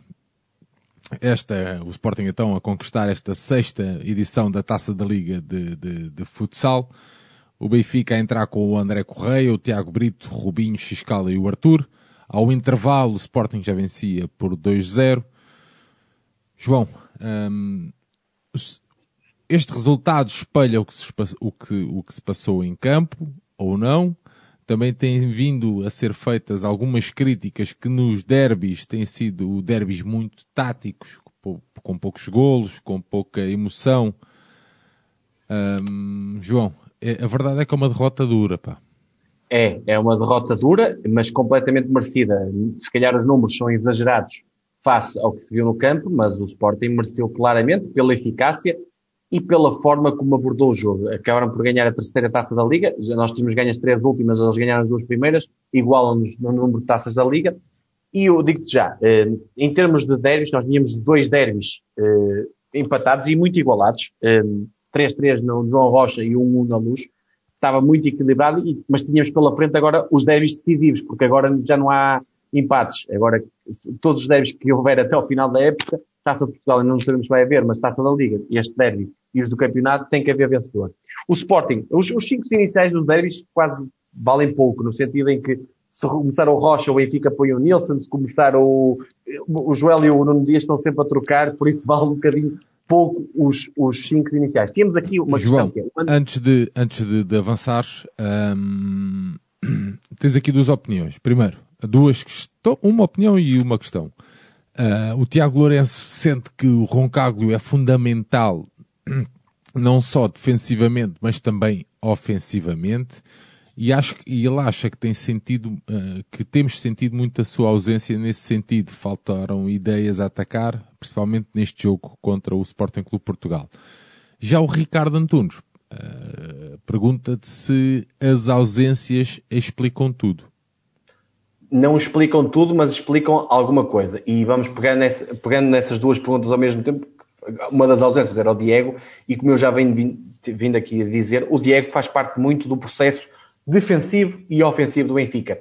É fundamental. Não está em causa o valor do André Correia, que é um jovem com muito valor, e pá, e não é por um jogo mal conseguido que se tem que bater no miúdo. Bom, a, a, bem da, a bem da verdade, ele também, quer dizer, aparece novamente no Benfica num contexto muito, epá, muito, muito, As pessoas têm que muito especial, coisa. não é? Muito é, especial, complicado, seja o que Ou seja, vamos imaginar no futebol o, o terceiro, o, o, o terceiro guarda-redes jogar num derby e depois o quarto guarda-redes que está emprestado a uma equipa retornar e jogar outro derby. Pá, não é uma tarefa fácil. Sim, imagina, por exemplo, um Sevilar uh, jogar em Manchester, por exemplo. Uma Pronto. coisa assim fora que, não, é, um, que é, que é, é difícil um contexto, acontecer. É um contexto diferente. Tudo bem que o André já tem experiência na primeira divisão, não está em causa o valor do André. O André teve mal, teve, mas toda a equipa teve mal. Eu acho que estar a matar ou estar a, a, meter as culpas todas no André por uma má exibição, que, que a teve, não é justo, porque há muito mais a explicar. E as lesões, obviamente, ires para um derby onde existe muito luta fixo pivô, como aqui já falamos, e o Sporting ganhou essa luta neste derby claramente, e foi aí que se calhar teve a maior, a maior vantagem do Sporting. Nós fomos com o Fit, só faltava-nos o Taebi e o, e o Jacaré. Faz diferença isso para cansar a defesa rival. Agora, Sérgio, eh, vamos entrar, entrando no jogo propriamente dito. O Benfica, mais uma vez, o Joel, que eu não compreendi, surpre... quis surpreender com o tal Rafael Eni como guarda-redes avançado, mas o Sporting, pá, então o Nuno Dias, que deve saber o número que calça o Rafael Eni, obviamente já estava preparado para, para isso, pá, e acabou por não, não ter eh, consequência positiva nenhuma. O Benfica até começou muito melhor o derby. E quando eu digo muito melhor, não digo em número de oportunidades. Já lá vamos pela questão Guita, que eu aqui não concordo nem com o Joel, nem com o Afonso. Eu já vou explicar porquê. O Benfica começou mais intenso, mais pressionante, criou as primeiras situações de perigo. Lembro-me principalmente de uma, que é do Afonso, do lado esquerdo, isolado pelo Arthur, com o Guita pela frente, que atira contra o guarda-redes. E agora vou pegar aqui uma coisa, só um parêntese largo, que é, o Guita é muito bom guarda-redes, é muito bom guarda-redes é o melhor guarda-redes do mundo, na minha opinião, não é o melhor guarda-redes do mundo. Tem um, um defeito claro e já cometeu vários erros contra o Benfica, que é largar a bola sistematicamente. E quando se chuta a 10 metros da, da, da baliza, obviamente o Guita vai defender 99%. Pá, Merlins e Artures existem poucos no mundo. Se rematares, obviamente que o Guita vai defender. Não foi uma grande exibição do Guita, ao contrário do que a gente. Foram a maior parte mas das defesas mas o Joel, Mas o Joel, na, na, nas declarações eh, no final do, do encontro, diz que o melhor jogador de Sporting tinha, tinha sido o Guita. Ah, mas acho que, primeiro, foi, para mim, o meu MVP do jogo é o Ziki. O Guita faz uma boa exibição, mas não faz se defesas difíceis, aquelas defesas que tu dizes assim, aquele guarda-redes é de equipa grande. Não fez muitas, fez duas, três, mas não fez muitas. A maior parte das defesas é o que eu te digo. Foi defesa fácil, foi aquela defesa de. Tá, eu lembro-me na primeira parte, e pegando agora na, na, no jogo, os remates do Robin e do Xcal e, e também do Tiago Brito foram defesas que, se a bola entra, tu dizes assim, é frango do Guita, por isso é normal ele defender. Pá, e, e, acho que ele até tem erros, até mais se calhar alguns mais que o Roncalho, se forem a ver, forem a ver derbys antigos, que não, que não me dizem a mim que o Guita é extraordinário, como toda a gente fez. Acho que não foi por aí. O Benfica tem é que tirar a bola do Guita. Vejam o gol do Paleta o André Correia saiu. O que é que o Paleta fez? Tirou a bola do André Correia, passa ao lado do André Correia, não chuta contra o André Correia. O que é que o Benfica a maior parte fez? Chutou contra o Guita. Obviamente o Guita aparece lá, está lá, não vai fugir, não é? Não vai fugir da, da baliza, mas está lá, dá o corpo a manifesto, obviamente. Mas o Benfica tem que tirar a bola do corpo dele. Pá, é assim que se vê os melhores finalizadores. E o Benfica não teve isso. Mesmo assim, o Benfica, como te disse, nos primeiros 10 minutos, ou 10 minutos não, mas 6, 7 minutos, é melhor. Está ali o Roubos na primeira linha de pressão, duas bolas seguidas do, do Robinho, que lá está, rematou ao boneco. Eu chamo isto muito do futsal, que é rematar ao boneco, é acertar no homem e não tirar a bola do homem. E contra a corrente de jogo, tal como tinha acontecido no Derby na Luz, o Sporting marca. E marca num erro estratégico, mais uma vez. Porquê? Porque estes jogos são definidos no detalhe, falaste bem que o futsal mudou e isto é estratégia. O Merlin está na aula, está a ser defendido pelo Rafael Eni. Toda a gente sabe que o Sporting utiliza uma estratégia chamada, muito ligada ao basquetebol, que é o bloqueio. O, o, o como é que se diz? O, o Eric faz um bloqueio no, no Rafael Eni. O Rafael Eni vai ficar no bloqueio. Se não, se não for chamado, ou passa pela frente do bloqueio, ou passa por trás. Se passa pela frente e fica fechado no bloqueio, o Arthur, que era quem estava a marcar o Eric, tem que ajudar. O que é que o Arthur fez? Ficou a olhar para o Merlin. E jogadores como o Merlin, tu não podes olhar, tu tens que marcar em cima. Ou fazes falta, ou, pá, ou vais para cima dele, ou atiras-te para a bola. Não deixaste. O italiano disparou um tiro, o italo-brasileiro, pronto, chamamos assim, e faz um 1-0 em Sines. Podes-me dizer assim, um grande guarda-redes defendia aquela bola. Se calhar, se calhar se tivesse lá o Diego Oncato defendia, mas já vi o Diego defender bolas, levar bolas iguais. Por isso, eu acho que aqui a falha foi na estratégia foi que o Benfica entrou pouco concentrado em, em determinados detalhes que não pode estar neste tipo de jogo. E a partir desse golo, o Benfica acusou muito, o, Benfica, o Sporting ficou muito mais confiante, porque repara, nos dois derbys desta época, o Benfica nunca tinha estado em, eh, em desvantagem, sempre em vantagem, e o Sporting assumiu a primeira vez a liderança do marcador. Depois, do, do, ali dos 10 primeiros minutos, o Sporting começou a criar ocasiões. E principalmente do melhor elemento em campo, para mim, o Ziquité, que é um pivô que agora também já, já percebi que as pessoas estão a fazer dele um, algo que ainda não é. É muito potencial que tem, mas, mas calma com ele. É um pivô de seleção nacional. É, também há poucos em Portugal e começou a criar os, primeiros, os principais problemas. E aí eu, o que é que eu digo muitas vezes? E eu disse aqui na televisão. O problema muitas vezes não é a marcação pivô fixo. O problema é as ajudas que existem. E o Benfica faltou as ajudas. Faltou a, o coletivo a ajudar o, Afonso, a, a, ajudar o Nilsson. Porque sentem dificuldades no Afonso e no Nilsson, que não são pivôs de top mundial, isso é, é inequívoco, já, já disse aqui na televisão que, na minha opinião, falta um fixo de grande valor ao Benfica, um daqueles de top mundial, mas o Afonso e o Nilson tiveram bem nos dois primeiros derbys. As pessoas não podem esquecer, eu sei que o Ziki marcou um golo, mas nos 40 minutos poucas situações de pivô criaram. Neste jogo, o que é que faltou? Ajudas. Faltou claramente ajudas. Lembro-me dessas bolas do Ziki em que o, o André defende com o pé e logo a seguir o, o Ziki trabalha sobre o Afonso e dá no meio no Cavinato que estava sozinho e lá está. E aí também acertou no boneco. O André saiu bem e fechou rapidamente o ângulo. A partir daí, o Benfica, o Joel, pede um desconto de tempo porque a equipa estava claramente perdida no jogo. Sentia-se que o Sporting estava muito mais próximo do 2-0 do que o Benfica do empate. Ainda temos ali um lance perigoso do remate do, do Fábio Cecílio que o Guita defende. Pusemos também o guarda-redes avançado, que nada deu. Não percebi, mais uma vez, o objetivo. Era para ter bola, era para surpreender, era para quê? Era para arriscar o quê? Não, não entendi aí.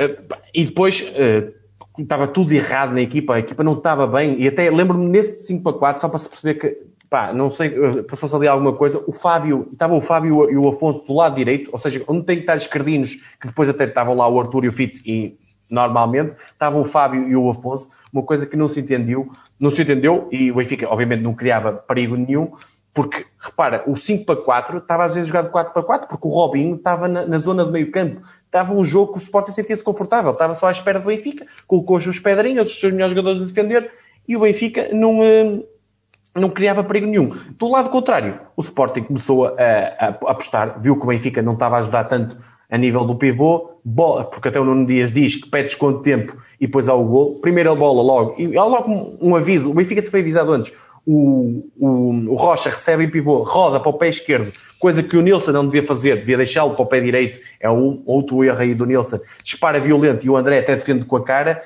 e a pouco mais de um minuto do intervalo, o Nuno Dias pede o tal desconto de tempo e logo a seguir sai o 2-0 para o Sporting, bola lançada no Rocha, o Benfica a pressionar alto, mas a bola foi lançada no Rocha, deixaram um contra um, o Nilson ficou, até creio que escorrega ali, deixou virar e depois o um Rocha como excelente pivô que é, enviou um bilhete para dentro da baliza que o André, eu acho que nem viu a bola. Até ao descanso, o Benfica ainda teve ali uma oportunidade, creio que pelo Silvestre, que também acerta no, no Guita, mas o intervalo chega com 2-0. O que é que nos dizia? A eficácia do Sporting, sim. Mas o Benfica foi muita parra e pouca uva, no sentido de que cria situações claras do, de perigo criou muito, muito poucas e o Sporting estava muito cómodo do jogo. E digo, só aqui uma pequena parte, a arbitragem teve muito, muito bem. Eu acho que é assim que deve ser, a deixar jogar uh, as equipas. No reatamento, o Sporting mata o jogo. 3-0 logo do Ziki, numa desatenção do Afonso, que o Ziki recebe, vira, e depois creio que recebe do Pani, do, do Pani Varela, e na saída do André dispara com o pé menos forte, o pé direito de cima para baixo e faz o 3-0.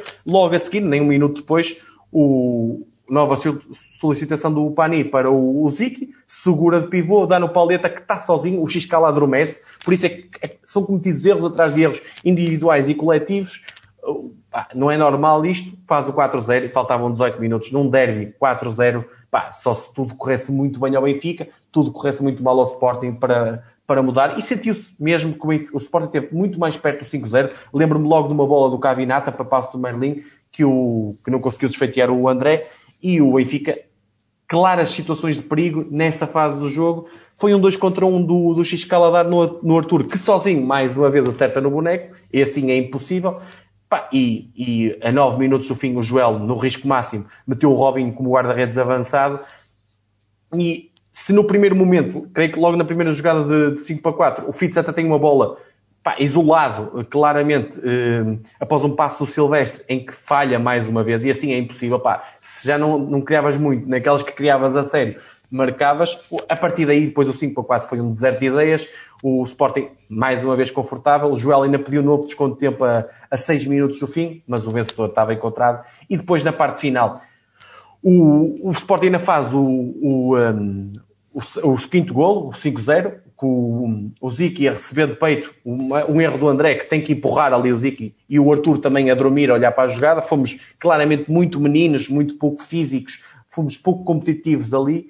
Faz o 5-0, o Ziki mais um golo. E após isso o Sporting desligou a ficha e por isso é que o Benfica também fez dois golos por intermédio do Silvestre que aproveitou uma bola no segundo posto no remate do bico do Fábio Cílio e depois na segunda, na melhor jogada, o 5-2, a melhor jogada do, do Benfica, no 5 para 4, com o Robinho, Tiago Brito, Rafael Enmi a pisar de calcanhar e o Silvestre a reduzir, até o apito final. E não houve um erro do André Correia, que ficou muito marcado também por isso.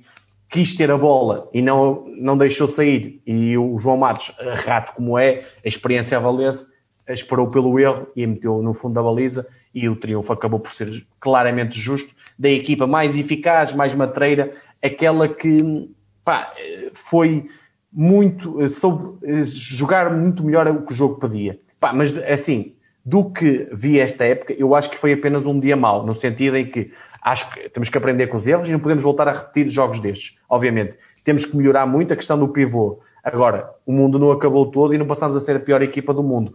Eu continuo a achar que o Benfica completo e o Sporting, a ausência de Cardinal, tudo bem que tem o Ziki, mas não é a mesma coisa, e se calhar vamos ver nos próximos jogos, é um pouco melhor equipa, mas vão ser 10 muito equilibrados, decididos no mínimo detalhe, e o Benfica não pode errar nestes detalhes como errou neste jogo. João, está aqui uma discussão eh, saudável no, no chat entre a qualidade de, de plantéis. Há quem diga que, que não acha o plantel do Sporting assim tão superior ao nosso, mas acha que, mas por outro lado, há quem diga também que o plantel do Sporting não é tão superior, mas em relativamente a bons jogadores estamos equilibrados. O problema é que em muito bons eh, eles têm mais e melhor. João? Não acho, não concordo. Merlin, Robinho, pá, o Merlin é, é melhor em algumas coisas, o Robinho é melhor noutras. Pá, são jogadores que se equiparam. Acredito que o Merlin esteja neste momento num patamar superior, também dada a idade que o Robinho atravessa. Mas repara que um dos jogadores teoricamente mais valias e estrangeiros do Sport, o Tainan, praticamente não jogou. No Benfica não jogou o Taev, não jogou o Diego Roncalho. Todos os plantéis, todos a jogar uns com os outros, eu acho que é muito equilibrado, com algum ascendente para o Benfica, na minha opinião, porque tem mais e melhores soluções. Os jogadores portugueses vão-me dizer que um Tiago Brito, com um Fábio Cecílio, não, não, são tão bons ou melhores que um Pauleta ou com um João Matos. Pá, o, o Fitz, pronto, o Rocha é melhor que o Fitz, é, mas o Taebi não é, tem algum jogador, não é muito melhor que um Tainan, por exemplo, ou o Arthur não é melhor que um Tainan. Ah, não, não acho, acho João. que é tudo muito quebrado. Agora, se me disser assim, há uma falha, mas isto é um coletivo, não é só utilizar o individual. Há uma falha no plantel, é o fixo, na minha opinião, sim. Já falamos sobre isso. Agora, o Benfica não pode, neste momento, estar a chorar pelo fixo. fixo. Tem o quê? Tem que minimizar o que é que pode fazer perante o, o fixo de grande gabarito que falta. Fez bem nos dois primeiros jogos. Proteger a relação fixo-pivô com ajudas contínuas. João, e a questão do, do André, uh, sendo que o Martim tinha jogado para o campeonato? É assim, o André é o jogador mais, é, é, o mais experiente dentro dos jovens que é. Eu sei que o Martim fez uma boa exibição, ele até, para mim, foi o MVP, se calhar, do Benfica nesse jogo, dado o contexto que vivia e a boa atuação que fez, mas não acho que tenha sido por aí, pelo André ou pelo Martim. Eh, é muito fácil depois do jogo dizer que o Martim podia ter jogado, mas não, não vejo por aí, não acho que tenha sido uma má opção. Qualquer treinador de bancada optaria pelo André, dada a maior experiência neste tipo de jogos, mesmo sendo jovem que tem, e então Primeira Divisão tem muito mais jogos, visto que estava a jogar e muito bem, com uma chamada à Seleção Nacional até pelo Elétrico, até ser chamado pelo Benfica, dadas as lesões do Diego e do André Souza. Por isso, calma, eu sei que a derrota é pesada e o Benfica tem que, tem que sentir a derrota. É muito importante no Benfica sentir as derrotas, mas não podemos fazer isto o fim do mundo. Como eu costumo dizer, nas derrotas tem que se, tem que se ver algumas coisas boas também e aprender com os erros muitos cometidos neste jogo. Acho que o Benfica vai, tem que agora pensar, jogo Quinta dos Lombos, sábado às, às 17 horas, creio que na luz, eh, Benfica TV, o Sporting joga com o Belenenses, dificilmente haverão mais mudanças até ao final desta fase regular, mas o Benfica tem que ganhar os seus jogos e esperar um deslize do Sporting. E aproveitar os jogos para quê? Preparar bem a UEFA Cup, que será o próximo ponto alto da temporada. Muito bem, João. Fechamos então o futsal. Um, já tínhamos ido até ao futsal feminino e agora ao futsal uh, masculino. Saltamos para o handball, onde a equipa de handball do Benfica recebeu e venceu no passado sábado no pavilhão número 2 da Luz, o Avanca por 27-20, o jogo correspondente à 21ª jornada do Campeonato Nacional. Um jogo que ao intervalo estava 15-12. A formação inicial do Benfica, com o Sergei Hernandes, o Mamadou Keita, o Diordic, o Kukic, Belon, Carlos Martins e o Matic, João. Isso, seja, olha, foi uma vitória mais segura da nossa parte, já lá vou. Nesta jornada o Porto dizimou o Madeira Sado, 44-26, é, é, brutalíssimo, e o Sporting teve muitas dificuldades, mas hoje fez um grande jogo, ganhou aqui ao povo por três uh, golos em casa, com algumas dificuldades, mas hoje, por exemplo, contra o Visa Block, quase que eliminou uma equipa fortíssima da Polónia na, na, na competição europeia, mas foi eliminado. Tudo igual na, no topo da tabela classificativa. O, tínhamos aqui duas ausências complicadas, mas eu acho que não são nada de grave e teremos os jogadores para o derby e para o jogo com Águas Santas, são os mais importantes agora. O Paulo Moreno não jogou, o Kevin Ocas não jogou e por isso o Paulo Moreno foi substituído por Matites na equipa inicial e na mudança de ataque-defesa, o Carlos Martins saía e entrava pelo Loureiro, que na segunda parte, creio que foi o Petar pelo Pedro Loureiro. Pela frente tínhamos um Avanca, que é uma equipa com jovens de muito bom valor, está a fazer um, é, se calhar é aquela melhor equipa das equipas do, do, meio da tabela para baixo, é a melhor, creio que está até em nono classificado. Tem jogadores pá, de seleção portuguesa de jovens, um André Souza, um Genilson Monteira, um, um Francisco Costa, que é um, o filho do Ricardo Costa, que vai ser se calhar um dos próximos prodígios, e até o pivô Tiago Souza, que veio do Porto, também, um pivô de 20 anos, que tem muito futuro. E é uma equipa sempre chata, uma equipa que tem feito um percurso, está em nono, 7 vitórias, 13 derrotas, creio eu, e tem, começou mal a época, teve ali 6 derrotas seguidas, depois melhorou, piorou, melhorou, e agora na fase final tinha perdido dois jogos naturais. Perdeu por 11 em casa com o Sporting e tinha perdido por 15 com o Porto da Taça de Portugal. O Benfica, mais um jogo que tinha o objetivo de ter que, as finais até à finalíssima, como eu costumo dizer, ganhar, tinha, temos que ganhar para chegar ao jogo com o Porto para poder discutir o título na luz. O jogo teve uma primeira parte muito equilibrada. O Benfica sempre na frente, mas o, o Avanca respondia sempre aos nossos golos. A máxima vantagem foram ali dois golos, uh, sendo que ao intervalo chegámos com três, mas já lá vou.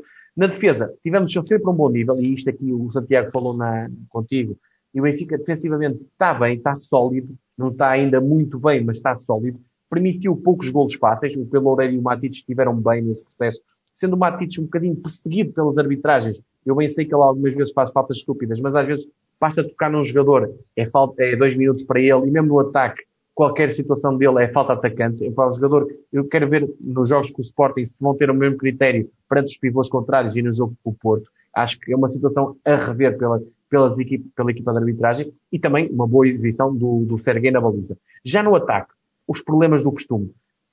Se a transição rápida não sair, vamos, temos muitas dificuldades em situação de ataque posicional de criar eh, situações de gol. E quando as surgem, tivemos ineficazes, cometemos ainda várias falhas técnicas, principalmente ali nos primeiros 20 minutos de, de, de jogo. O Avanca também tem uma defesa bastante alta, para o que é normal neste tipo de equipas, e somente nos últimos instantes da primeira parte chegamos ali à vantagem dos três golos, com um bom remate mesmo a terminar do Kukic, que faz o 15-12.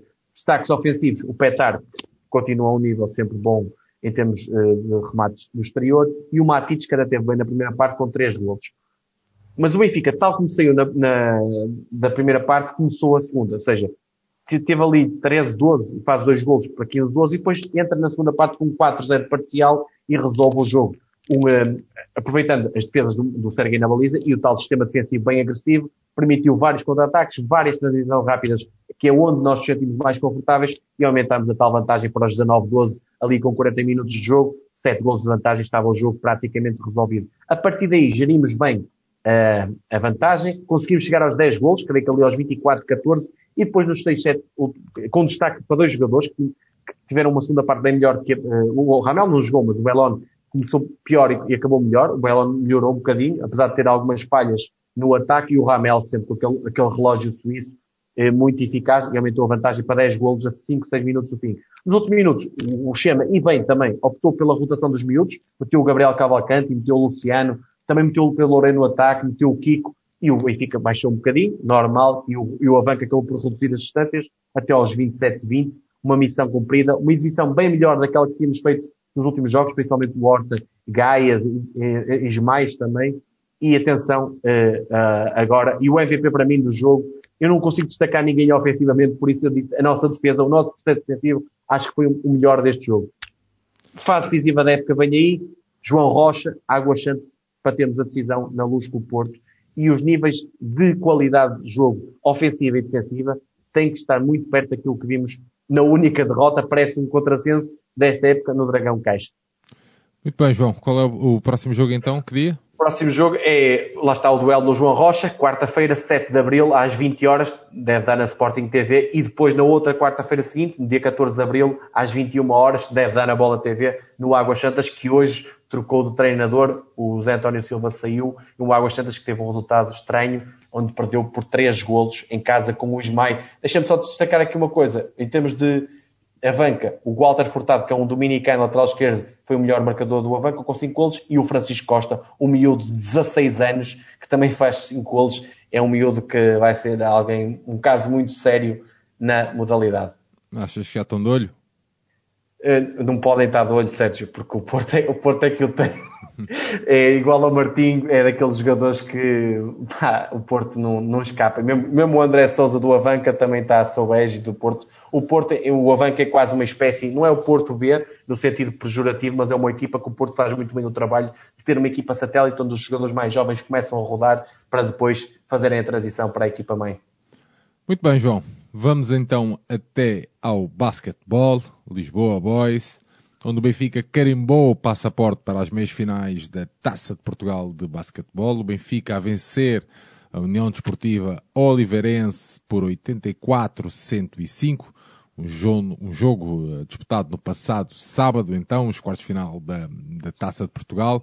O Benfica no pavilhão Doutor Salvador Machado a entrar com o 5 inicial com o Nico Moura, Tomás Barroso, Betinho, Quincy Miller e o Eric Coleman. João, primeiro quarto, 22-29, segundo, 40-47, terceiro, 59-79 e o Benfica estão a fechar com 105-84. Finalmente uma exibição hum, à altura ou também achas que estes 84 pontos serão de baixo? São demais, mas já lá vou, Sérgio. Eu só te digo uma coisa: quem via o Benfica neste jogo, me parecia que a equipa da, da, semana passada não era o Benfica, era o Benfica B. Era algo estranho, mas, mas, mas já lá vamos. Passamos à Final Four, sorteio amanhã às 16 horas. O Sporting passou muito dificilmente com a vitória tangencial 80-78 em Guimarães. O Imortal ganhou hoje ao Cabo Madeira, por isso está qualificado, e o Porto ganhou tranquilamente em Jogueira. Teremos os três grandes, mais o Imortal, a equipa não é sensação, porque eu já esperava, mas a equipa que tem feito um excelente campeonato, também está em igualdade de pontos até com o Benfica no campeonato, mas isto diz muito do fraco campeonato que temos feito, na Final Four da prova, que será jogada 10 e 11 de Abril em Matosinhos, com sorteio amanhã às 16 horas. Quanto a este jogo, tivemos uma Oliveirense, eh, ou seja, teve pior do que o jogo na semana passada, mas não teve assim tão pior. Quem esteve muito melhor foi o Benfica, principalmente do ponto de vista ofensivo. A Oliveirense começou com o Zé Barbosa, o Matthews e o Mannings, os dois extremos, o João Guerreiro como 4 e o Justin Alfa, num posto que já tem no Cabo Madeira, como 5, com as opções de banco naturais, como o, Terrell Carter, que era o outro posto, e o João Balseiro e o Larry Austin Jr. também como mais de bases. O que é que mudou aqui? Foi a aposta inicial do, do Lisboa, que tinha perdido por 13 pontos nos, em Azeméis a semana passada, num jogo em que a diferença, se calhar, real do jogo foi mesmo 30 pontos, e o Benfica tinha que ter outra atitude. E para ter outra atitude, se calhar, mexer com a equipa era importante. E ainda por cima num jogo que era eliminar, era bem mais importante do da semana passada, sendo que no Benfica todos os jogos são importantes e a atitude que tivemos da semana passada não se pode ter nunca. O Benfica, o Lisboa, e bem aqui, alterou o 5. Meteu o Moore em vez do Rafael, que tinha estado muito mal na gestão do, do, da posse de bola, principalmente ter vários turnovers, que depois entrou muito bem neste jogo, mas mais no capítulo lançamento. E o Tomás Barroso, que tinha estado melhor que o Bryce Alford, que tem sido uma desilusão, mas também não é só culpa dele, se calhar é mais fruta, do, é mais vítima do que réu nisto tudo. E faltou aqui uma mudança no 5, que acabou por ser, porque o jogo assim o ditou, que é o Cameron Jackson, que é muito melhor que o Gary Coleman, epá, é assustadora a diferença, eu ainda não percebi como é que o Cameron Jackson começa sempre do banco, porque os números acho que são claros, quer no defensivo, quer no ofensivo. Olha, o jogo começou intensíssimo, equilibrado, um bocadinho a imagem da semana passada. A semana passada no sentido de muitos pontos. Aos 5 minutos tínhamos 14 igual. Uh, o jogo, o, o Alston estava a ganhar ao Coleman, que entrou de início, no, no jogo anterior, e por isso teve que entrar o Cameron Jackson, e do, do nosso lado, pá, era o chamado Miller Time, como o Campos diz, que, que estava a fazer. E aí, muito bem, porque, como eu costumo dizer, basquete é jogo de vantagens. Onde é que estava a vantagem do Benfica? Mila contra o João Guerreiro. O Mila tem sempre vantagem em Portugal. Não há ninguém que tenha 2 metros e 5, tenha aquela mobilidade, que lance de fora como ele lança. É um jogador do outro planeta, como eu costumo dizer. E, portanto, o Benfica tem que aproveitar isso, pá. Não, não há outra hipótese. E o Benfica começou a ganhar a, a tabela, a ganhar ressaltos ofensivos. Obviamente que a eficácia do Oliveirense não continua àqueles níveis, como era normal, e o Benfica fez aqui uma coisa muito melhor que tinha feito no, na, na, semana passada. Partilhou muito melhor a bola no ataque. Não foi só o Miller Time, não foi só um para um. O Nick Moore, por exemplo, que faz oito assistências, encontrou muito melhores soluções de tiro. A bola acabou por cair, porquê? Porque os lançamentos foram mais fáceis. Chegámos ao primeiro período a ganhar por 7 pontos. Era triplos do Betinho, era triplos do Tomás, era triplos do Bryce que entrou, era triplos do Rafael. Isto, além de um Cameron Jackson que nas tabelas estava a ser muito eficaz e por isso 29 pontos, que é muito, muito bom. Segundo período, eh, foi um período bem equilibrado, um bocadinho mais por baixo. O, o, o jogo até ali a 3 minutos do intervalo, por isso é que o resultado é um bocadinho enganador. Estava 38-38. A Oliveirense aproveitou para sair eh, em vários contra-ataques após alguns turnovers nossos, o se calhar o aspecto mais negativo do nosso jogo em termos ofensivos. E nos últimos minutos do, da primeira parte, o Benfica conseguiu aumentar a vantagem e, e levou a, sete pontos de vantagem ao intervalo com uma bola, uma bola em cima da buzina do Tomás Barroso, que foi muito importante em termos psicológicos. Aqui também, no segundo período, evidência, o, o Miller continuou sempre em grande estilo, a aproveitar a sua vantagem num para um. E o Rafael, eh, nas entradas para vocês, que aqui começou a fazer alguns pontos. Nós temos problemas defensivos e por isso os 84 pontos, que é no um para um. O Benfica tem um para um, tudo bem. E, e novamente, o, principalmente o Oliveirense, o Norberto, no, no Matthews e no Mannings, aproveitou isso, porque o Benfica normalmente defende mal na posição 2. Porque o Tomás e o Bryce têm dificuldades isso, quer questões físicas, quer questões não saberem, pá, não gostarem muito de defender, são jogadores que têm eh, problemas nisso. E como é, como é que tu comatas isso? Ajudas coletivo. Se aquele jogador é comido, tem que ser ajudado, é uma prática qualquer, qualquer, uma prática normal do basquetebol. E o Benfica não tem isso, e por isso são lançamentos que permitem demasiado lançamentos fáceis. O, a partir do momento em que começa o jogo no terceiro período, só há um nome com o Miller. Pá, eu acho que ele fez 19 pontos no terceiro período, que é uma coisa assustadora. Eu, como eu costumo dizer, ele não estava a lançar para o cesto, estava a lançar para uma banheira. Era um, um, um desporto diferente, era o lançamento para a banheira. Aquilo era, o cesto era mais largo para ele. Pá, ele fez ali eh, pá, uma quantidade de lançamentos eh, fantásticos, mesmo, mesmo bem defendido, e depois estava a ser auxiliado muito bem pelo Cameron Jackson, que acaba por fazer 7 pontos nessa fase do jogo. O Betinho muito bem também com 8 pontos, não sabe jogar mal, e levou a diferença para, com, com aquelas eficácias que estávamos a ter para os 20 pontos de diferença, à entrada dos últimos 10 minutos, que estava 59-79, e a partir daí o jogo ficou resolvido com 20 pontos de diferença, porque pá, não acredito, ninguém acreditava que o Oliveirense, com aquela eficácia que o Benfica estava naquele dia, era impossível. Pá, e mais uma vez aquilo que eu venho dizendo, e eu não gosto de ser chato, que é quando se tem os melhores jogadores, está-se mais perto de ganhar. Agora é preciso ter um coletivo. E quando esse coletivo surge, mesmo que seja só do ponto de vista ofensivo, principalmente, dá nisto. Porque se o Benfica, se me dizer assim, o Benfica até ao final da época vai ter esta eficácia de lançamento em todos os jogos ganha os jogos todos, é campeão fácil e ganha a taça de Portugal. Só que isto não, não, não surge sempre assim. Quando tens um dia não em termos exteriores, tens que procurar outras vantagens, tens que procurar se calhar o Betinho em jogo anterior, tens que procurar um Cameron Jackson, tens que procurar um Quincy Miller mesmo a receber de costas para o cesto mais próximo do, do cesto porque tem vantagem física com qualquer um. E é isso que o Benfica muitas vezes não faz. No quarto e último período, com o jogo ganho, foi um bocadinho o contrário. Se no último jogo o Oliveirense desligou, aqui o Benfica também desligou um bocadinho. Mesmo assim, acabou por fazer muitos lançamentos de três pontos. O, aqui com destaque para o Rafael, que faz três triplos no último período. O Miller continuou bem, o Betinho também bem. A Oliveirense também a procurar o jogo interior no Alston e as penetrações do Matthews. E o jogo ficou uh, com a vitória por o, creio que 21 pontos de diferença, Sim. que demonstram bem a a eficácia fantástica ofensivamente, qualificação garantida para um ponto alto da época, era muito importante esta, esta vitória, e agora preparar bem essa Final Four, ganhando ao Galitos, no sábado às 3 de Abril, às 15 horas na, na Benfica TV, porque esta secção precisa de uma coisa, Sérgio, eh, jogar bem, tudo bem, precisa de algumas eh, revoluções, revoluções, mas não no, no meio da época, isso é para o final da época, precisa de uma coisa, ganhar troféus. É fundamental, esta secção não ganha há muito tempo troféus. Obviamente, o MVP deste jogo chama-se Quincy Miller. Eu aqui arrisco-te a dizer que é o melhor jogador em Portugal, assim a larga distância, mesmo tendo alguns problemas físicos que se notam e algumas debilidades em termos defensivos, mas Pá, é assustador o que o homem joga. Em termos coletivos, Sérgio, quem lança 58% de 3 pontos e marca 18 triplos em 31 vai ganhar os jogos todos, quase que nem que fosse contra os Golden State Warriors, mas aí eles também faziam 18 ou 19. Pá, muito bom em termos de, de ressaltos, dominamos bem a tabela, 34 ressaltos. Eh, eh, no total e fizemos muitas boa partilha de bola, 28 assistências. O aspecto negativo, os tais turnovers que cometemos, ainda 15 turnovers, ainda é bastante uh, para o jogo. E deixamos de destacar, Quincy Miller, 34 pontos, 8 ressaltos, 3 assistências, fez 13 em 17, só falhou 4 lançamentos, isto tudo em 33 minutos. O Rafael Lisboa que acaba com 19 pontos, 5 em 6 de 3 pontos, lá está. E o Betinho com 18 pontos e 6 ressaltos, 4 em 6 de 3 pontos, sendo que o Cameron Jackson no jogo anterior com 18 pontos e 9 ressaltos e 7 em 6 lançamentos também teve muito eficaz.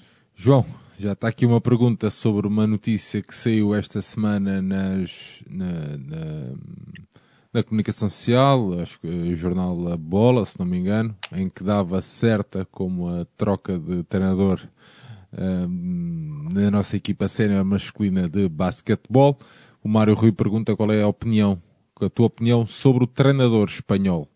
É, eu acho que é um. Não é, é sobre um a troca nem nada, só sobre a questão não, do treinador. Acho, acho que devia ser uma boa opção. Agora, eh, acho que a melhor notícia dessa notícia é mesmo perceber ou, ou, sentir que pode haver uma abertura na saída do Carlos Lisboa.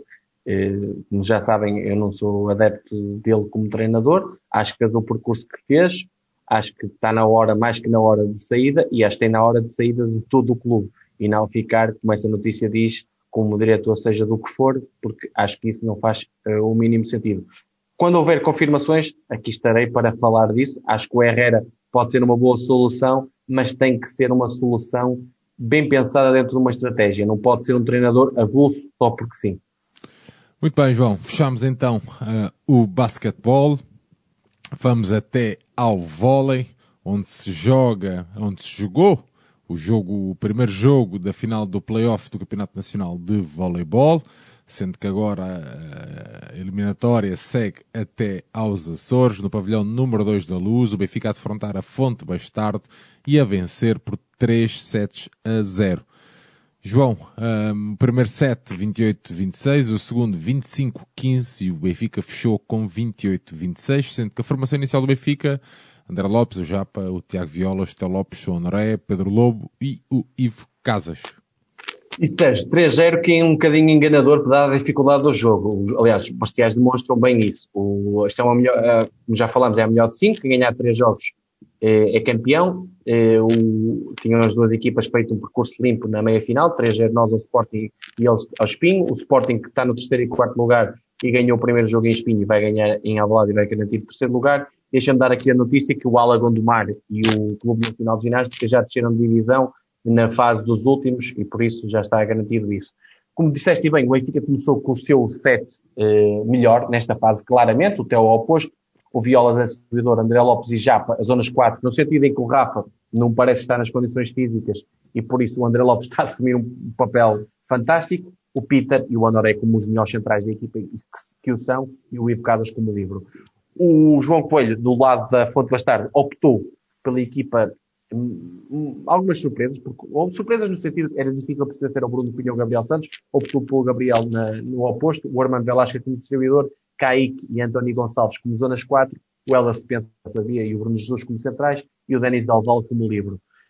Então, uh, o jogo, pá, é assim, se me dissesse assim, o, o Fonte Bastardo pelo fator casa é favorito, eu já disse que não. Para mim, apesar das duas vitórias que, que, alcançou quer na luz por 3-1, quer nos Açores por 3-1 também na segunda fase, o Benfica entrava como favorito. E a Fonte também vai usar um bocadinho isso para jogar sem esse peso do favoritismo. Agora, o Benfica, pela qualidade do seu plantel, experiência que tem nestes momentos, é a décima primeira final de muitos destes jogadores, para se perceber isto, ou de alguns destes jogadores, mas é a quinta de uns, a sétima de outros, pá, já tem, já tem muita bagagem nestes momentos. O Benfica, para mim, são, e vou bastar, são as duas melhores equipas e as duas melhores equipas, as, as, duas melhores equipas e lideradas por dois técnicos muito bons, como tenho vindo a, a falar, e é uma final que certeza, e foi este jogo, uma excelente propaganda para a modalidade. A Fonte Bastar, que entrou muito bem no jogo, começou logo a servir muito bem, obrigou a, a alguns erros da recepção, principalmente no Japa, fez ali um 4-0 a abrir. Continuou com a vantagem no 5-8 no primeiro set e o Benfica recuperou. E recuperou por aquilo que eu acho que é um elemento fundamental, o nosso serviço. E atacou um elemento que teve abaixo daquilo que costuma valer, o Kaique. Apostamos muito no, no, no serviço no Kaique, o marcador ficou equilibrado, 8 igual, passamos para a frente para 9, 8. O equilíbrio foi a nota dominante até aos eh, ali à volta dos 15, 16 pontos. E o, os açorianos novamente passaram para a frente para os 17, 20, com o Helder Spencer em grande destaque no capítulo do bloco. E quando se esperava 17, 20 ia ser mais um set difícil e podia dar vantagem à Fonte Bastardo, apareceu quem? O senhor Benfica, o senhor André Lopes, que no capítulo do serviço teve magistral, igualou o 7 a 21 e depois na fase decisiva, onde houve vários empates, 23, 24, 25, chegamos aos 26 igual e mais uma vez o serviço, o Theo no serviço, que foi para mim o melhor jogador do encontro, fechou com um AS 28, 26 e um 7 que, com tantas dificuldades que teve o Benfica, acabou por dar um grande boost de confiança à nossa equipa e tirou muita aos açorianos. E isso viu-se aonde no set seguinte. Porque o segundo set só deu Benfica, princípio ao fim. Abrimos logo com 8-2, 6 pontos de vantagem. Um, o nosso serviço a criar muitos problemas na organização do, do, da fonte.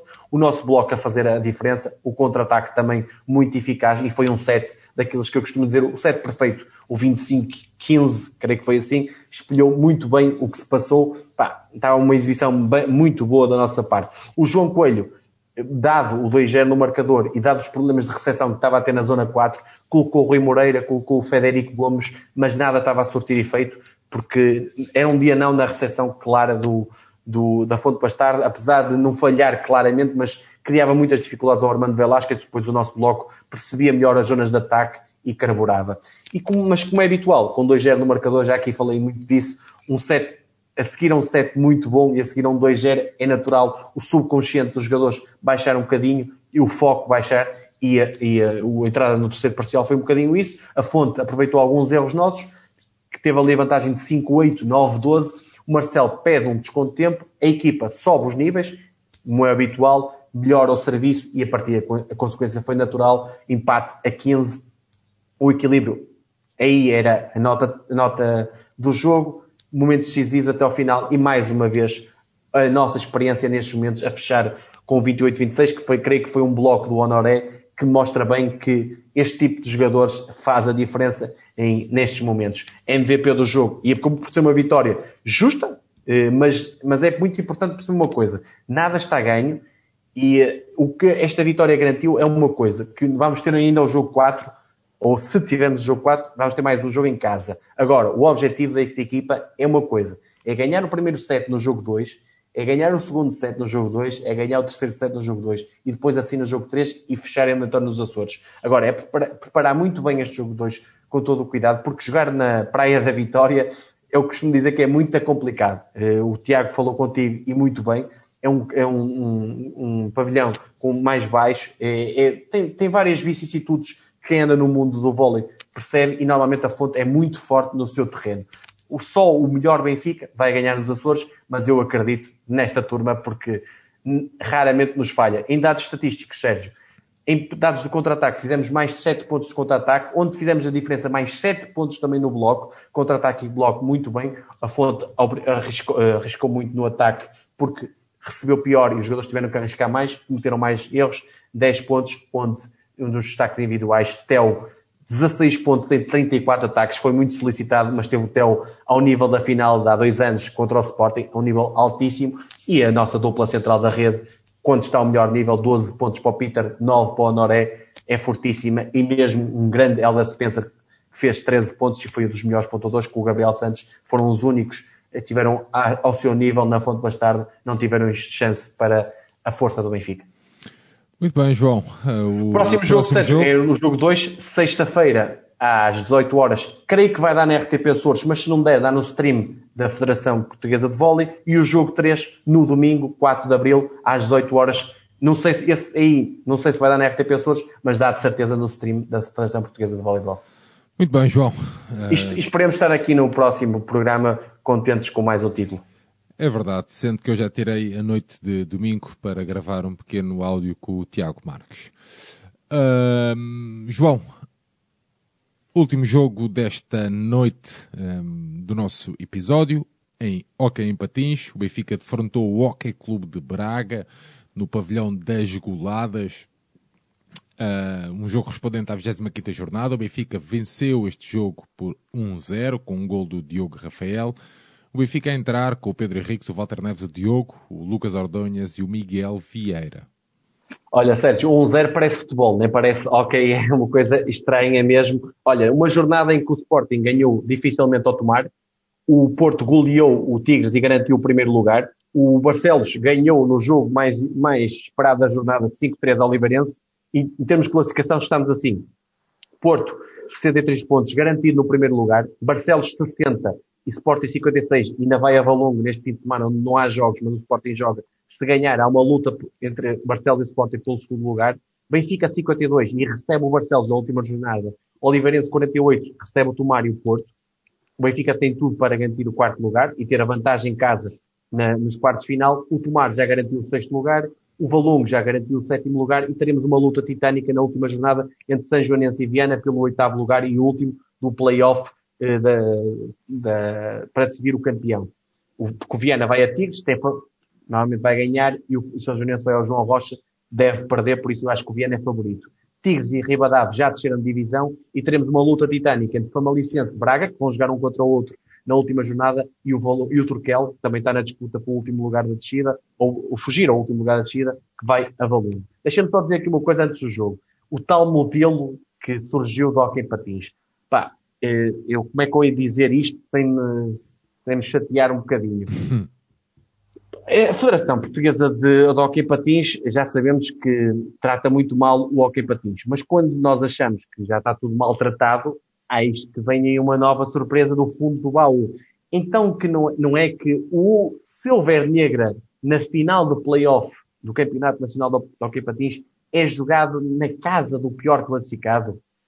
Pá, teremos isto no Hockey Patins. É um modelo inacreditável que mesmo as os quartos de final, por exemplo, eh, devia ser jogado primeiro na casa do pior para dar mais equilíbrio, ou seja, o pior se calhar ganhar e depois teres dois jogos em casa para haver se calhar um, um jogo três. Não, é jogado na casa do melhor, depois pior, depois melhor. E temos essa coisa inacreditável que a negra é jogada na casa do pior classificado, um modelo inacreditável, mas pronto, o Benfica tem que jogar com essas regras e tem é que ganhar, mas já lá vamos. Contra este jogo, Braga, uma equipa muito jovem, miúdos, uh, tem o Leonardo Paes, que é o jogador mais velho da equipa, na baliza, filho do Franklin Paes do Porto, tem o Trabulo, o Meira, um, um Diogo Seixas, jogadores de seleções jovens, com muito futuro, mas ainda é uma equipa bem abaixo daquilo que já valeu, porque este, este ano perdeu um Conti, Acevedo, perdeu um Juan Lopes, perdeu um da Rampulha para o Benfica, liderado pelo Tó Neves, onde tem o melhor marcador, o Ângelo Fernandes, que neste jogo teve muito perdular, principalmente nas bolas paradas, onde é até especialista. O, o Alejandro, regressado de castigo, optou por mudar o 5 e eu não gosto disto, sinceramente. Acho que devia ter um 5 mais, mais, mais normal, ou seja, mais habitual, e depois mudar uma outra peça. Meteu o Walter novamente, meteu o Diogo Rafael, meteu o Vieirinha e, e o Lucas continua. Seja, há muitas alterações. Deixou de fora, e eu acho isso bem, o Carlos Nicolia, que foi por opção lindamente, porque eu acho que tem que perceber que há atitudes que não podem ter. E tínhamos pela frente um Braga que, nas duas últimas deslocações que tivemos ao Reduto, que está a lutar pela manutenção, que precisava muito deste jogo que se ganhasse, garantia praticamente a manutenção, um Reduto onde tínhamos empatado na época passada, e há duas épocas que tínhamos perdido 6-3 ou 6-4, uma coisa assim. E, e, tínhamos o quarto lugar como objetivo desta época. E o 1-0 pode enganar. Para mim, foi um bom jogo do Benfica. Agora, faltou mais uma vez a eficácia. Entramos claramente a assumir o favoritismo, o controle do jogo, boa dinâmica ofensiva, e isto é curioso porque quando não está Nicolia, parece-me que temos mais dinâmica coletiva e menos individual, não está tudo à espera que o Nicolia resolva, e o Braga, na sua postura de jogar no erro, sair em transições rápidas para o ataque. Logo no primeiro minuto temos uma dupla ocasião do Diogo Rafael, que não conseguiu marcar na cara do Leonardo Paes. O Benfica estava claramente por cima, mas na hora de finalizar estava muito, muito incompetente. Eu lembro-me de algumas bolas e também, é assim, os postos ajudaram. Creio que foram oito ou nove bolas aos postos durante o jogo, o jogo todo. Mas como eu costumo dizer, bater no poste é fora. Portanto, se bater no poste e foi para fora, não conta para nada, é igual a, a sair, a, a, ir, a ir longe da baliza. Temos é que marcar golos e esta equipa tem qualidade e jogadores para fazer muito mais golos e isso faz falta isso para, para, para a confiança da equipa eh, subir. Lembro-me boas situações do Lucas, do Edu Lamas, com tiros de fora, o Aragonês com tiros à barra, contra-ataques 2 para 1 um, com o Danilo a uh, falhar na cara do guarda-redes, que temos que marcar. Bem, bem sei que o Leonardo Paz fez uma boa exibição, mas foram umas, umas, umas atrás das outras. Pá, e depois, quando tu deixas o jogo estar em 0-0, tens sempre estás sempre corres o risco de levar um golo de um lance fortuito ou de uma bola parada e depois ter um jogo bem mais complicado do que aquilo que produziste para tal. É, ainda tivemos uma grande penalidade, mais uma bola parada falhada, que o Edu Lamas falhou, e somente a 8, 7, 8 minutos do intervalo, o Diogo Rafael, num lance até que o Leonardo Paes é mal batido, remate cruzado e que finalmente abriu o ativo na, no pavilhão das goladas e que deu alguma justiça, se bem que até ao descanso nós estivemos mais próximo dos 2-0 e, e, o resultado que se ajustava era um 3 ou 4-0 normal. O Benfica chegou com 9 faltas ao intervalo, ou seja, estava muito perto da décima e logo na segunda parte de início surgiu a décima, bola parada do Ângelo Fernandes, o tal especialista, em que viu a bola também aqui, uh, tivemos a sorte do nosso lado na bola parada, eu não acho que é só sorte, também acho que tem alguma competência, barra competência, e, e não, não, não marcou. O zero do marcador continuava, o Braga novamente continuava na sua postura de, de jogar no erro. O Benfica, uh, com, a, com, a, boa dinâmica, mas a pecar sempre na finalização, e não foi apenas bola corrida, também na bola parada continuamos pouco eficazes. O, o penalti sobre o Vieirinha, o Lucas tem, tem, uh, vai bater e viu o Leonardo Paes impedir o golo, isto mais ou menos a meio da, da, da segunda parte. A segunda, uh, também surge um penalti do lado do Braga, em que mais uma vez os postos foram nossos amigos, e, e o Ângelo Fernandes não concretizou. O Alejandro pede aí um tempo. O Benfica teve várias ocasiões. Lembro-me de uma bola do Walter Neves que tem duas vezes no mesmo lance na cara do guarda-redes e falha. E parecia mesmo daqueles jogos, eu estava a ver e estava a dizer: quem não mata morre. E, pá, e quase que acontecia com 9-14 em faltas, ou seja, podia cair para um dos lados. Surgiu a nossa 15 numa falta discutível, a menos de 3 minutos do fim. E mais uma vez o Ângelo Fernandes teve a hipótese de fazer o, empate e o Pedro Henriques aí como tem estado ao longo desta temporada, super fechou a baliza e garantiu mais um, um triunfo justo ao Benfica, mas é um sofrimento claramente desnecessário que castiga uh, a nossa falta de eficácia, que podíamos ter tido um jogo muito, muito mais tranquilo. O MVP para mim do jogo, eu acho que não destaca nenhum jogador, mas destaca a dinâmica ofensiva da equipa, que assim estamos mais perto de ganhar, falta a eficácia e agora temos a vantagem, temos que ganhar ao Barcelos para ficar no quarto lugar e defrontarmos ao Oliveirense com uh, vantagem em casa, ou seja, mais jogos em casa, já que esse sistema de playoffs é surreal. Agora temos é que preparar não a Liga Europeia, mas a Liga Ibérica, porque vamos ter um duplo confronto, calhamos no grupo mais forte da prova, não é? é, que, é. O, para variar, não é? E temos 10 e 11 de Abril, 10 de Abril, sábado, às 18 horas. Oh, vai ser jogada toda no Luso, apuram-se os três primeiros de cada grupo, são três grupos de três, e o, o, e o melhor segundo. Ou seja, vamos ter uma dificuldade imensa porque chegamos a 10 de Abril sem intervalos eh, de, jogos, de tempo. 10 de Abril às 8 horas com o Liceu no Luso e depois no dia seguinte às 20 horas com o Barcelona. Será duríssimo. Temos que aproveitar, trabalhar, pá, preparar isto da melhor forma, mas será bem complicado. Mas depois eh, falaremos sobre este jogo. Muito Esta bem. Ibérica. João, muito bem. Uh, passado então em revista todos os jogos que tínhamos aqui no nosso alinhamento, sei que nas tuas notas finais, e vamos avançar já para aí, queres fazer uma, uma nota sobre o rugby feminino? Já lá vou, Sérgio. Deixa-me só ah. dizer aqui uma coisa. Voleibol feminino, o Leixões ganhou 3-1 em Matosinhos no jogo 4 e 3-0 no João Rocha, forma clara, e vai jogar a final com o Futebol do Porto. Nós, Benfica, vamos jogar contra o Sport no terceiro e quarto. Primeiro jogo na Luz, sábado 3 de abril às 8h30. E depois jogamos no dia 10 de abril em Alvalade, no João Rocha, às 16 horas e, e se houver jogo 3 no João Rocha, no domingo 11 de abril às 18 horas e fechamos aí a época. E deixa-me dizer aqui uma coisa, Sérgio, eu fiquei arrependido a semana passada ter dado nota 9,5 e depois estive a rever o jogo com o Porto no, no Dragão Caixa e ouvir as nossas miúdas a cantar Benfica, Benfica, Benfica. Tem que ser nota 10, claro, e aquele percurso é nota 10. E eu aqui me arrependo e penitencio um pouco pelo aquilo que disse. Mas eu Quando disse, outro... mas, mas lembras-te da minha nota, não lembras? É verdade, é verdade, sim, claramente. Handball feminino, que também não jogou esta, esta jornada, tinha de jornada dupla na Madeira, os jogos foram adiados pelo governo regional. Pá, é uma coisa que eu não percebo, porque depois, no domingo de manhã, liguei a televisão e vejo Famalicão, eh, Marítimo Famalicão de futebol feminino. O, no futebol não há Covid, é só no handball feminino. Pá, dois pesos e duas medidas para duas modalidades é coisa que eu não entendo, mas pronto, é mais do mesmo. Próxima jornada, Sexta-feira Santa, pavilhão número 2 da Luz, Benfica Lessa, um jogo em que temos claramente para ganhar às 18h30. Creio que vai dar na Benfica TV. Quanto a esse jogo de rugby feminino que falei, falei, na semana passada e que estava à espera de um jogo mais desequilibrado, o Benfica fez um, um jogaço. O Benfica está muito mais próximo em termos de valores que, do Sporting do que na época passada. A Federação transmitiu esse jogo. Ao intervalo estávamos a perder 5-3 e tínhamos o jogo praticamente ganho e com, com, um jogo, com 8-5 a favor do Benfica perdemos a bola em que fomos nós a introduzir a, a bola uh, e o Sporting na Melé e o Sporting ganhou a, a bola e estou aos postos igualando a 8 igual depois do prolongamento, o Sporting foi melhor, mas falhou penalidades aos postos porque era morte súbita. E, na, e, na, e na, nos pontapés de, de grande penalidade, chamamos assim, o, nós falhamos os três e o Sporting marcou um e acabou por ganhar. Pá, uma nota aqui de amadorismo total, porque pelo que eu percebi, pá, se estiver errado peço desculpa, nem a árbitra nem as jogadoras sabiam as regras do, do, do, jogo nos pontapés finais. Foi uma coisa assustadora, pá, eh, é muito amadorismo a mais, mas pronto, eu daqui só tenho que dar os parabéns às nossas uh, mulheres do Rugby Feminino, porque eu sei que gratuitamente dignificaram a nossa camisola fantasticamente e tivemos muito, muito próximos de, de, de ganhar o, o Campeonato Nacional. Só há aqui um, outra nota. As regras dizem que só há um prolongamento e, houve, e foram dois e depois os pontapés eu acho que não foram batendo o regulamento. Eu acho que o Benfica, se visse esta secção a sério, se calhar batia-se eh, em tribunal ou, ou seja no que for, em regulamento esportivo, porque eu acho que não, eh, não estava de acordo com o regulamento, mas pronto.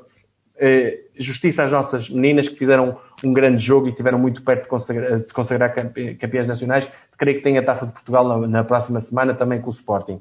Eh, deixa-me dar o destaque para a Rochelle Nunes no judo, conquistou a medalha de prata no, no Grande Slam de, de Tbilisi, eh, uma, uma, prova onde perdeu para, para a chinesa Xu no combate decisivo na categoria dela, dos mais 78 quilos.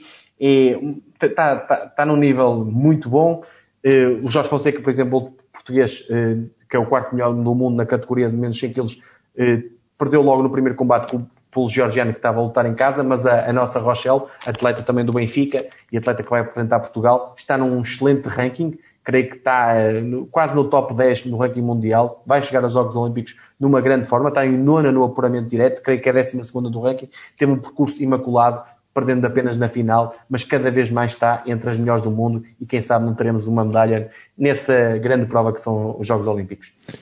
Muito bem, João. Feitas então as nossas finais, as nossas notas finais. João, cumprimos uh, o nosso tempo à risca, a finalizarmos as nossas duas horas uh, estipuladas para este esta grande, este grande episódio onde passamos em revista todos os últimos acontecimentos dedicados ao ecletismo do nosso clube. João, o agradecer-te sempre, é sempre um prazer, meu amigo, estar à conversa contigo à malta toda que nos acompanhou aqui no chat e depois que nos vai ver ou ouvir, um, tanto ou no YouTube ou nos agregadores de podcast, o nosso obrigado. Uh, Relembrar-vos então para visitarem o site em www.benficaindependente.com e se uh, forem uh, de ver, de, de, visionar este tipo de conteúdos, deixarem então o vosso like aqui no YouTube e ativarem o sino para receberem sempre as notificações. Este homem que está aqui ao meu lado não para de fazer novos conteúdos, portanto, sejam patronos e vejam que este homem está sempre a carburar para um Benfica cada vez melhor. É um orgulho ter este homem sempre a trabalhar por um Benfica muitíssimo melhor e sempre com conteúdos de grande qualidade. Pá, e aqui tenho que dar os parabéns, tenho, tenho que ter este este bocadinho contigo que tenho todas as semanas e perceber que tu não paras, és uma máquina e sempre a pensar no Benfica.